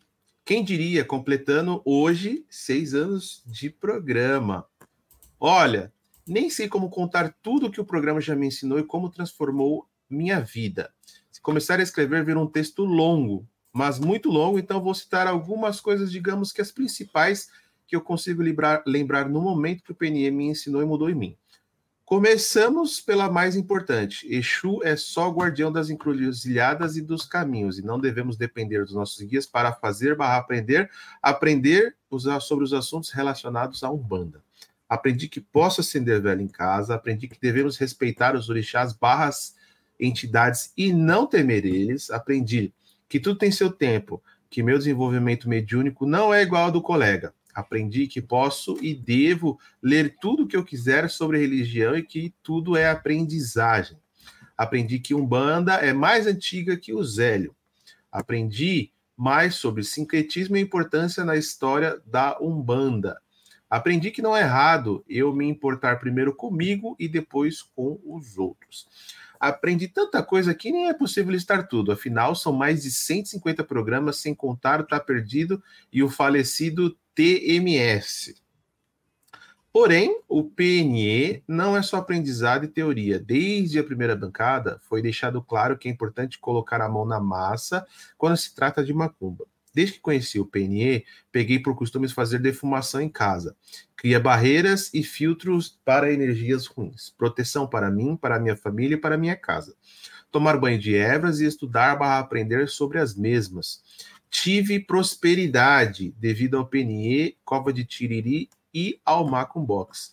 Criei coragem para catalogar um arquivo que atualmente está com 69 páginas, todas as mirongas passadas ao longo de cinco anos no PNE. Conheci, não pessoalmente, é, diversas pessoas no umbral, com opiniões diferentes, que já gerou diversos debates muito instrutivos. Enfim, são tantas coisas que, que se para parar para tentar lembrar tudo fica cansativo. Infelizmente, não poderia acompanhar o PNE especial ao vivo, pois sexta é dia de trabalhar no terreiro. Com certeza irei ouvir posteriormente. Desejo vida longa ao PNE e todos os integrantes. Saravastê. Oh, mas o Samuel tava online aí. Ele comentou. Faltou na gira, Comentou. será? Sei, ah, tá aqui, ó. Samuel Perini Lemes. Meu sonho é é. saber o que tem atrás desse trapo verde. Tá? É meu quarto, Samuel. Meu quarto. É, ali tem as, aqueles posters da Playboy, sabe? É, Que é, é calendário de borracharia. Essas Cu- coisas que ele tem. cu- cu- curiosidades, né? Do, do, do- enfim, do programa. Eu sempre apresento aqui do meu quarto. Meu quarto é um pouco bagunçado. Por isso que eu uso Um o- pouco. é, o fundo verde, para não aparecer a bagunça, entendeu, gente? Vamos ver aqui, ó. Se, eu- se eu baixar aqui o negócio. Baixa aí, Ó. japonês. Ó, lá, A bagunça. zona. A zona, tá vendo? Só um pouquinho, a minha cama. E, então, aí eu uso o fundo O verde cara matou até uma zebra, mano. para O não cara matou até aparecer. uma zebra, mano. Para não aparecer a bagunça. E pedir desculpa pro pessoal que achou que a estante de livros era de verdade. Nossa, tipo, gente, tem vários episódios do Luiz com a cama de fundo. É, tem. É, o- os primeiros episódios não, tinha. E a gente é isso, cara. Por que, que a gente faz dessa forma? Eu faço na minha casa, o Luiz faz na dele, porque a gente não tá atrelado a um estúdio, né? Porque não existia isso de estúdio quando a gente começou. Né? Não existia essa coisa de estúdio. A gente até Yes. tentou fazer alguma coisa, né, junto, fez Sim, alguns mas- episódios, né? Mas não ficou. vai, não ficou legal. É, né? Agora sim, cada um faz da sua casa, termina aqui, cada um vai comer, vai dormir, né? Eu não durmo, né? Eu vou editar, o japonês vai dormir, vai responder os contatos do Tinder, e é assim, entendeu? É assim que, que segue a vida. É, então, assim, são, são bastidores, né, gente? A gente faz em casa, né? Ó, a Bárbara tá lá na- no quarto da Macumba, eu tô aqui no, no mini micro home office que eu tenho. E vamos que vamos. Não Fala, é mais quarto da Macumba. É, agora é o quarto do Agora é Chicão o quarto do Francisco. Como vocês podem ver, tem móveis. pra montar. O Tiriri vai embora. a gente vai expulsar o Tiriri. Inclusive, é ali que as pessoas têm curiosidade de saber onde eu faço a leitura, é ali atrás. Mas é que esse quarto era totalmente diferente. A gente que tá reformulando ele, né? Olha, ali ele atrás era, tem minha mesinha era, de oráculo. ele era o quartinho do, do Macumbox. Depois virou o quarto da Macumba. É. Era o Tudo quarto do Jorge. É, já foi o quarto do Jorge. E tudo isso, ainda tinha os hóspedes que dormem aqui com os Exu, tudo. Com a Macumba tudo. Tem uma pergunta aqui da Ana Luísa. Faz aí, lê aí, japonês, que eu acho importante. Douglas, o médio inconsciente pode ser responsabilizado por seus atos? Como confiar num médio 100% inconsciente? Cara, ele pode. ah, mas foi a entidade, não sei o quê. Pode. Pode. Tá? É... O que acontece é o seguinte: o que, que é um médium? A Diana tá falando que tinha mandado um e-mail com errata aqui. Mas, cara, só veio esse e-mail. Não tem outro e-mail dela aqui? Tem o japonês na caixa? Não tem, né? Deixa eu ver, deixa eu ver. Enfim, whatever. É... A Bárbara é inconsciente, cara. Mas ser inconsciente não quer dizer que ela é inconsequente. Porque ela tem conversação com os guias dela, ela tem doutrinação com os guias dela. Então, se o guia dela faz uma coisa que não é atrelada à conveniência da casa, a gente vai chegar na Bárbara e vai conversar. E a Bárbara em si vai conversar com os guias e vai ter que mudar isso aí. O que a questão é que não é muito fácil você detectar quando um médium é inconsciente de fato. Porque a maioria finge que é inconsciente. Eu falo para as pessoas, Douglas, qual que é a sua mediunidade? Eu falo assim, cara, eu sou médium consciente. Só que meu transe é tão profundo que eu não lembro de nada. Mas quando eu estou incorporado, eu tenho a impressão de estar ali, né? É, fora umas bizarrices que aconteceu depois da Kimbanda, né, Gati? Que eu já não. Às vezes a gente não sabe mais quem é quem. Achei. Achou? Sim. Vou jogar na caixinha lá.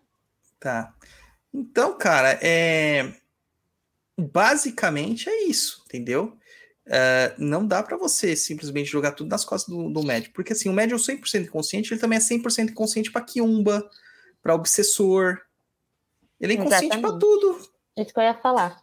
E como que ele vai é, saber se ele tá com guia ou não? Treino, dedicação e trabalho espiritual. Para ele se harmonizar, se elevar e se conectar com guias de verdade. É isso aí. Tá? Lê o próximo aí, japonês. Parabéns, da Yasmin. Parabéns, PNE. O trabalho de vocês mudaram a minha vida de verdade. Sou muito grata por vocês, por tudo. Se hoje eu tenho discernimento para dizer que me conheço e sei que acredito, é graças a vocês. Obrigado. Ah, a, a, a Diana falou que tinha umas partes que não tinha que expor. Gente, eu não vi isso. Já foi, Diana. Como assim que não tinha que expor? Não sei, eu não sei, ela não falou nada demais, cara. Foi tudo tão. Ó, o Errata chegou, quer dizer, Errata, 10 e 18. Já tinha separado todos os e-mails, né? Ah, Ah, pelo já, amor de Jeová, gente. Já Quando tava é já no assim, meio do não negócio. põe. A gente não é pra começou expor, tra- não põe. A gente começou o negócio aqui, era 9 horas, né, gente? Você acha que depois a gente vai ficar olhando? Não, né? Ah, pelo amor de Deus, hein, Diana? Amanhã você vai sentar lá no cantinho da, do vergonha. pensamento, no cantinho do pensamento, você vai ver só. Ah, você leu da Yasmin já no japonês? Já. Beleza. Japonês no ritual de caminhos amorosos. É isso aí. Além de tudo, tem os rituais de Kimbanda, né, cara? Ainda tem os rituais que a gente abre pra todo mundo da Kimbanda. E se você ouve o Papo na Cruz e não participou de algum, você tá perdendo muito, cara. Muito axé. É. O último e-mail que nós recebemos aqui, cara, foi e-mail pra caramba que a gente recebeu, hein? É o e-mail da Karina Barros. Karina que fazia as melhores velas que tinha, aquelas a Mainá velas, que infelizmente não, não conseguiu, né, fazer mais. Mas, cara, era muito boas as velas dela. Vai, Bárbara Gatti, você tá aí? Oi, eu tava indo ali no banheiro. Então vai que o japonês lê. Vamos lá. É, Karina Barros, CDJ, Cova de Tiriri e Pai Dodô impactaram minha vida de várias formas e muitas vezes. Venho passando por processo de maturação da mediunidade e ressignificação da fé. E encontrar o Perdido em Pensamentos no YouTube foi um divisor de águas nesse processo. Deu match a forma como o Papai Dodô passa seu conhecimento e embasamento. Era exatamente o que eu procurava e desde então nunca mais parei de acompanhar e eu que nem imaginava que iria aprender tanto. Meu relato vem com uma passagem engraçada, com um quê de drama para mim.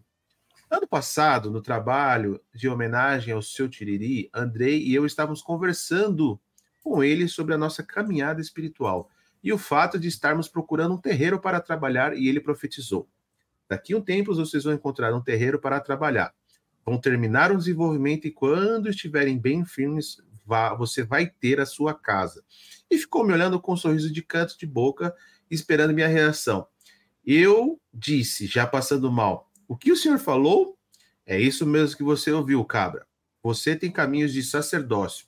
Rindo do meu espanto, eu, conformada, suando e tremendo, falei: Tá bom, né? Se tem que ser feito, farei, mas vou chamar o senhor para me ajudar. Pode chamar, cabra, pode chamar. Rindo mais um pouco do meu desespero. Acho que foi a forma mais leve que eu poderia ter de receber a notícia de uma responsabilidade desse tamanho. Seu Tiriri, sou sua fã. Obrigado, Pai Dodô e japonês. Valeu, papo na encruza. Tomou uns puxão de orelha aí, né? Faz parte, cara. Tili é assim, ele joga as coisas nas nossas costas e fala assim: se vira, se vira. Né? Então é, é bem isso aí, cara. Bem isso aí. Japonês, eu tô esperando a Bárbara trazer o meu celular aqui, Hum, tá? Porque eu esqueci meu celular na sala. Que tem ainda as caixinhas que o pessoal mandou lá, que eu queria ler algumas aqui ao vivo. Algumas, não vou ler todas, não. Tá? Que tô esperando aqui o celular. Deixa ela trazer que a gente fala. É, delivery. O pessoal da- fala que saudosas velas da Mainá. Realmente, eram velas ótimas. É o único lugar que eu consegui fazer velas do jeito que a Kimbanda pedia, cara. Do jeito que a Kimbanda pedia, tá? E eu abri uma caixinha lá no no Instagram do Papo da Encruza e eu gostaria de ler Voltei. algumas coisas que foram colocadas lá. Algumas coisas, né? Então vamos lá. Bruno Santos. Opa. Bruno Santos coloca aqui. Obrigado pelos ensinamentos e por me mostrar uma visão mais assertiva sobre o axé. A Caô Cabiesse escreve aqui: Mulher no atabaque. Como enxerga isso? Cara, o que, que você acha, japonês? Mulher no atabaque? Normal. É normal, cara. Isso aí só é proibido na, na Ah, candomblé. na- E também quando ela tá grávida, não é? Não tinha uma. uma É, tem gente tá que faz isso. grávida. Lá no, lá no terreiro a gente não tem isso, não. Pode tocar na tabaca à vontade. É, no nosso terreiro, a única coisa que a gente tem com grávida é que, assim, três primeiros meses e os últimos três meses não é adequado ela incorporar. Então, como ela já vai ficar seis meses afastada, a gente afasta tudo, entendeu? Nove meses. Né? Mas, tipo, ela pode frequentar, ela só não incorpora. O, um cara da Mancha Verde, TD Mancha Oficial. Aí não dá, né, cara? Pô, tem que ler coisa da Mancha Verde, mano. Sem dúvidas, o melhor podcast do Spotify. Que venham mais episódios. Ah, Mariana Quipeiro, eu acho que é a filha da Nath. Thanks, Penier, por mudar minha vida. Sério. É, Tamara Carvalho, 46. Douglas, parabéns pelos seis anos. Você é uma pessoa, uma das pessoas mais inteligentes Muito obrigado. Que eu, ah, completou aqui, que eu vejo na internet, sou da Umbanda Sagrada, não me julgue, RS. o RS é não me julgue RS de riso ou não me julgue é, Ru- Rubens Saraceni? Eu tô te julgando, sim. Estou te julgando já. Ai, o Maurílio73, referência em Umbanda para mim, recomendo. Tatiane XPB LM, em cruza convida Tata Balida e Tata Camotizila para uma roda. Cara, eu já falei com o Tata Camotizila e com o Tata Balido sobre um episódio. O Tata Camotizila, ele vai vir no Papo da Cruz em outras oportunidades, tá? É, E o Tata Balida, a gente tá tentando arranjar uma data, tá?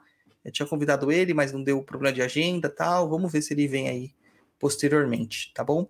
Acho que por por causa da agenda dos dois, não vai dar para colocar os dois no mesmo programa.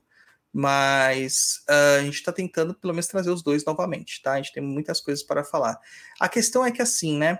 é, o Kimbanda, ele tem obrigações, cara. Sexta-feira é um dia de obrigações. Por que, que o Douglas consegue fazer isso, né? O pessoal pergunta, como você consegue fazer tudo isso? Eu falei, Google Agenda, né? Porque na verdade é isso mesmo. Eu programo nos dias de, tra- de eh, Papo da Inclusa não ter trabalhos para serem feitos, tá? Mas já teve dias de eu fazer o programa aqui, editar e ir pro cemitério fazer entrega, entendeu? Muito normal. Às vezes a gente tá lá, né? No sítio. É, às vezes Porque estava lá no tá sítio trabalhando. Quando vocês vêm fazendo num, num lu- lugar diferente o episódio, é porque eu tô trabalhando, eu tô fazendo macumba em outros lugares, né?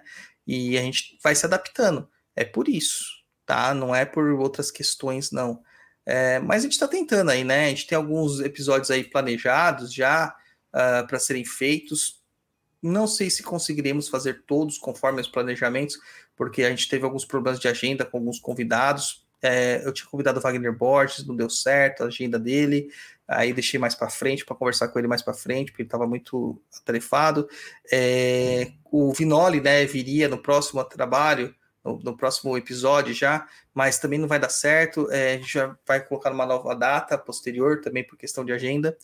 E, cara, a gente tem algumas coisas aqui meio que mar- marcadas, né? A gente tem- eu quero falar ainda sobre ervas da Umbanda. eu- a gente tem é, os episódios que a gente ainda vai falar esse ano de Oxalá, de Oxum, de Omulu, né? É, tem outros orixás para falar que a gente vai acabar entrando pro ano que vem para falar para os outros orixás que a gente não falou ainda esse ano.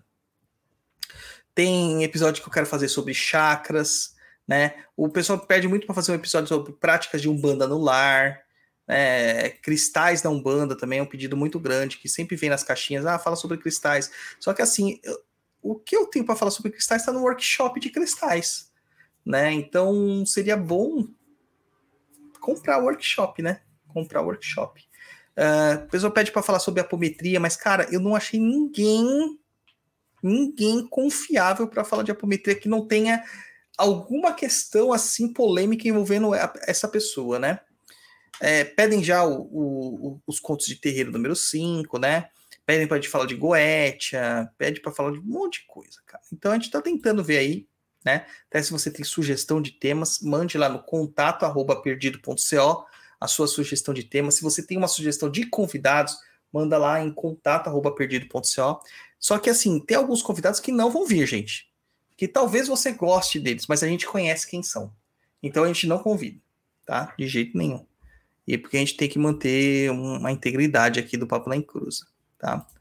A Ana Luiz Andrade coloca aqui, ó. Sai do terreiro depois de seis anos de trabalho. Chefe do terreiro, médio, inconsciente, incorporado nas sete saias, deu um selinho em uma das médiums.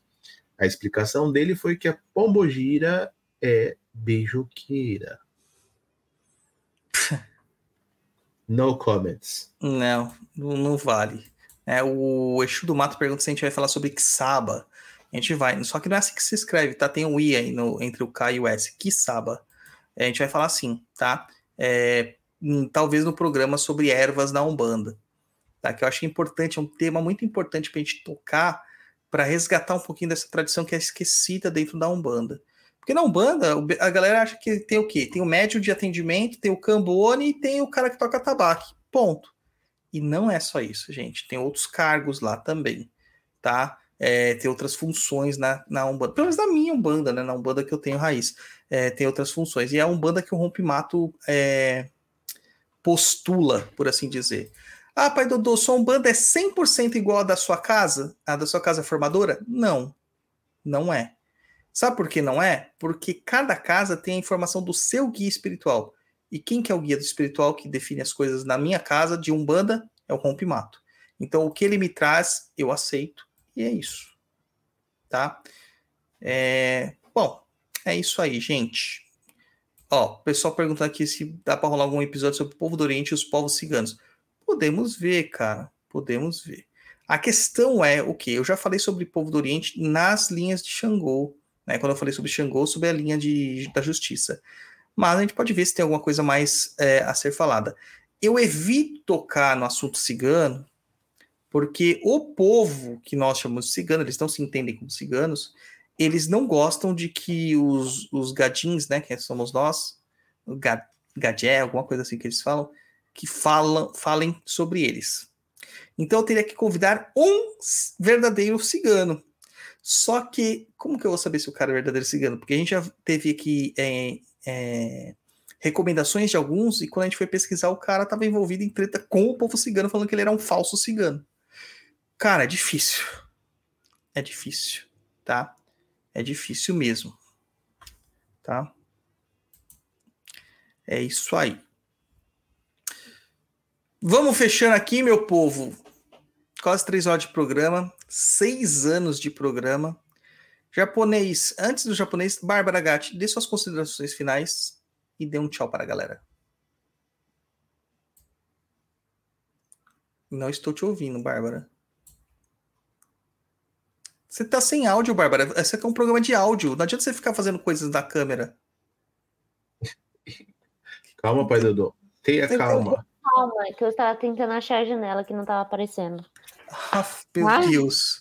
Gente, Ai, que meu calma. Deus. É... Bom, gente, é isso aí.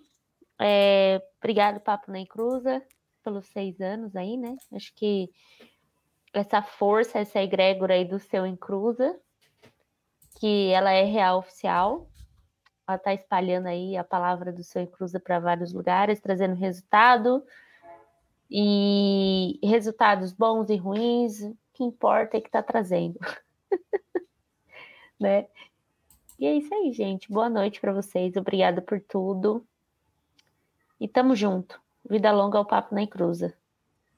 Axé. Axé. E você, japonês? Tá no telefone, nesse, nesse telefone ainda, japonês? Esse É, analogicão aí? É, último modelo, rapaz. Esse aqui, ó. Tá, bom. Bom, vamos lá, né? Seis anos de trajetória de Papo na Encruza. Bastante tempo, bastante tempo empregado. E só tenho a agradecer todo mundo aí que sempre participa, né? Hoje aí, mais do que nunca, né? Os relatos aí que a gente leu do, das pessoas que, que são impactadas aqui pelo programa, né? De alguma forma. É, enfim, agradecer a todo mundo que sempre ouviu, que vai ouvir numa próxima, que apoia a gente, que está sempre aqui. E nada mais que agradecer. Obrigado para todo mundo que, que acompanha, que compartilha, que ajuda. Enfim, é isso. E espero que a gente continue aí por muitos e muitos tempos ainda com o programa, né? Que tenha bastante assunto para a gente falar, bastante tema para abordar, ajudar mais pessoas, né? É isso, basicamente é isso. Você nem se emocionou, Japa? Não chorou? Não, Não, deixou aquela lágrima cair? esse Não, ano não. É isso aí, meu povo. Olha, entre polêmicas, entre mudanças, entre situações diversas que nós passamos aí, nós somos um programa informativo. Então a gente tenta trazer informações para você. As pessoas falam da gente? Falam. Mas o que, que a gente pode fazer, né? A boca é livre, cada um fala o que quer. A gente se incomoda com isso? Na verdade, não. Essa é a grande verdade, tá? Então, assim, é, o que eu- o, o propósito do papo sempre foi trazer informação e ele traz informação. Então, se a gente está cumprindo o nosso propósito, a gente está em paz conosco, tá? É isso que importa. Então, eu agradeço aí todos os nossos ouvintes nesses seis anos. A gente tem muito mais coisas para falar aí e esperamos realmente que a gente consiga ter 12, ter 24, ter 80 anos de Papo na Cruz aí. Nem que não seja mais comigo aqui encarnado, com o japonês, que seja com os nossos descendentes, mas que esteja aí para que vocês sempre tenham um, um porto seguro dentro dessa loucura que é a podosfera. Tá bom? Muito obrigado a todo mundo, obrigado ao japonês aí por acreditar nesse projeto. Obrigado pela Bárbara que me aceita como eu sou. Trabalho 100% do tempo, né? Ela aceita isso, que ela não tem mais finais de semana, que ela não tem mais feriados, que muitas vezes à noite não é só o amor, é trabalho, tá? E eu não podia esperar alguém melhor dessas duas pessoas aqui para estar ao meu lado nesse projeto. Axé para Oh, vocês. Que bonito. Pode chorar agora. Agora chora. Aí, aí tá bom, agora eu gostei. É isso aí. Te amo, Saravá. amor.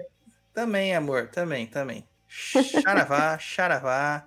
E eu queria ter posto aqui um, um áudio do André, mas por orientação, André é o nosso filho de santo, que está passando uma situação de saúde muito séria com a filha dele lá, pequena, é, que tá tudo, tá tudo caminhando para dar tudo certo, mas por recomendação do próprio Compimato, ele falou que não era para fazê-lo, tá? Mas eu quero mandar toda a força aqui pro André.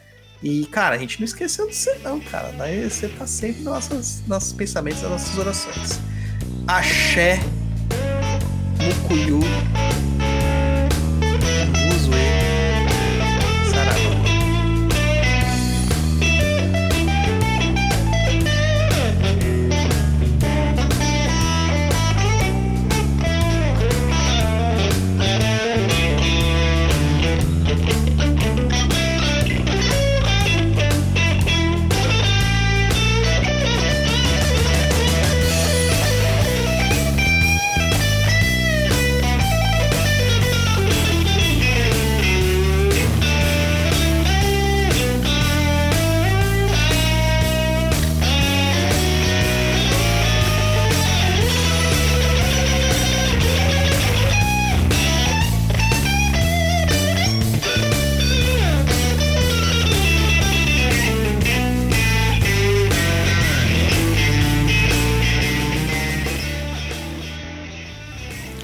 Você acabou de ouvir Papo na Encruza. Acesse www.paponaencruza.com.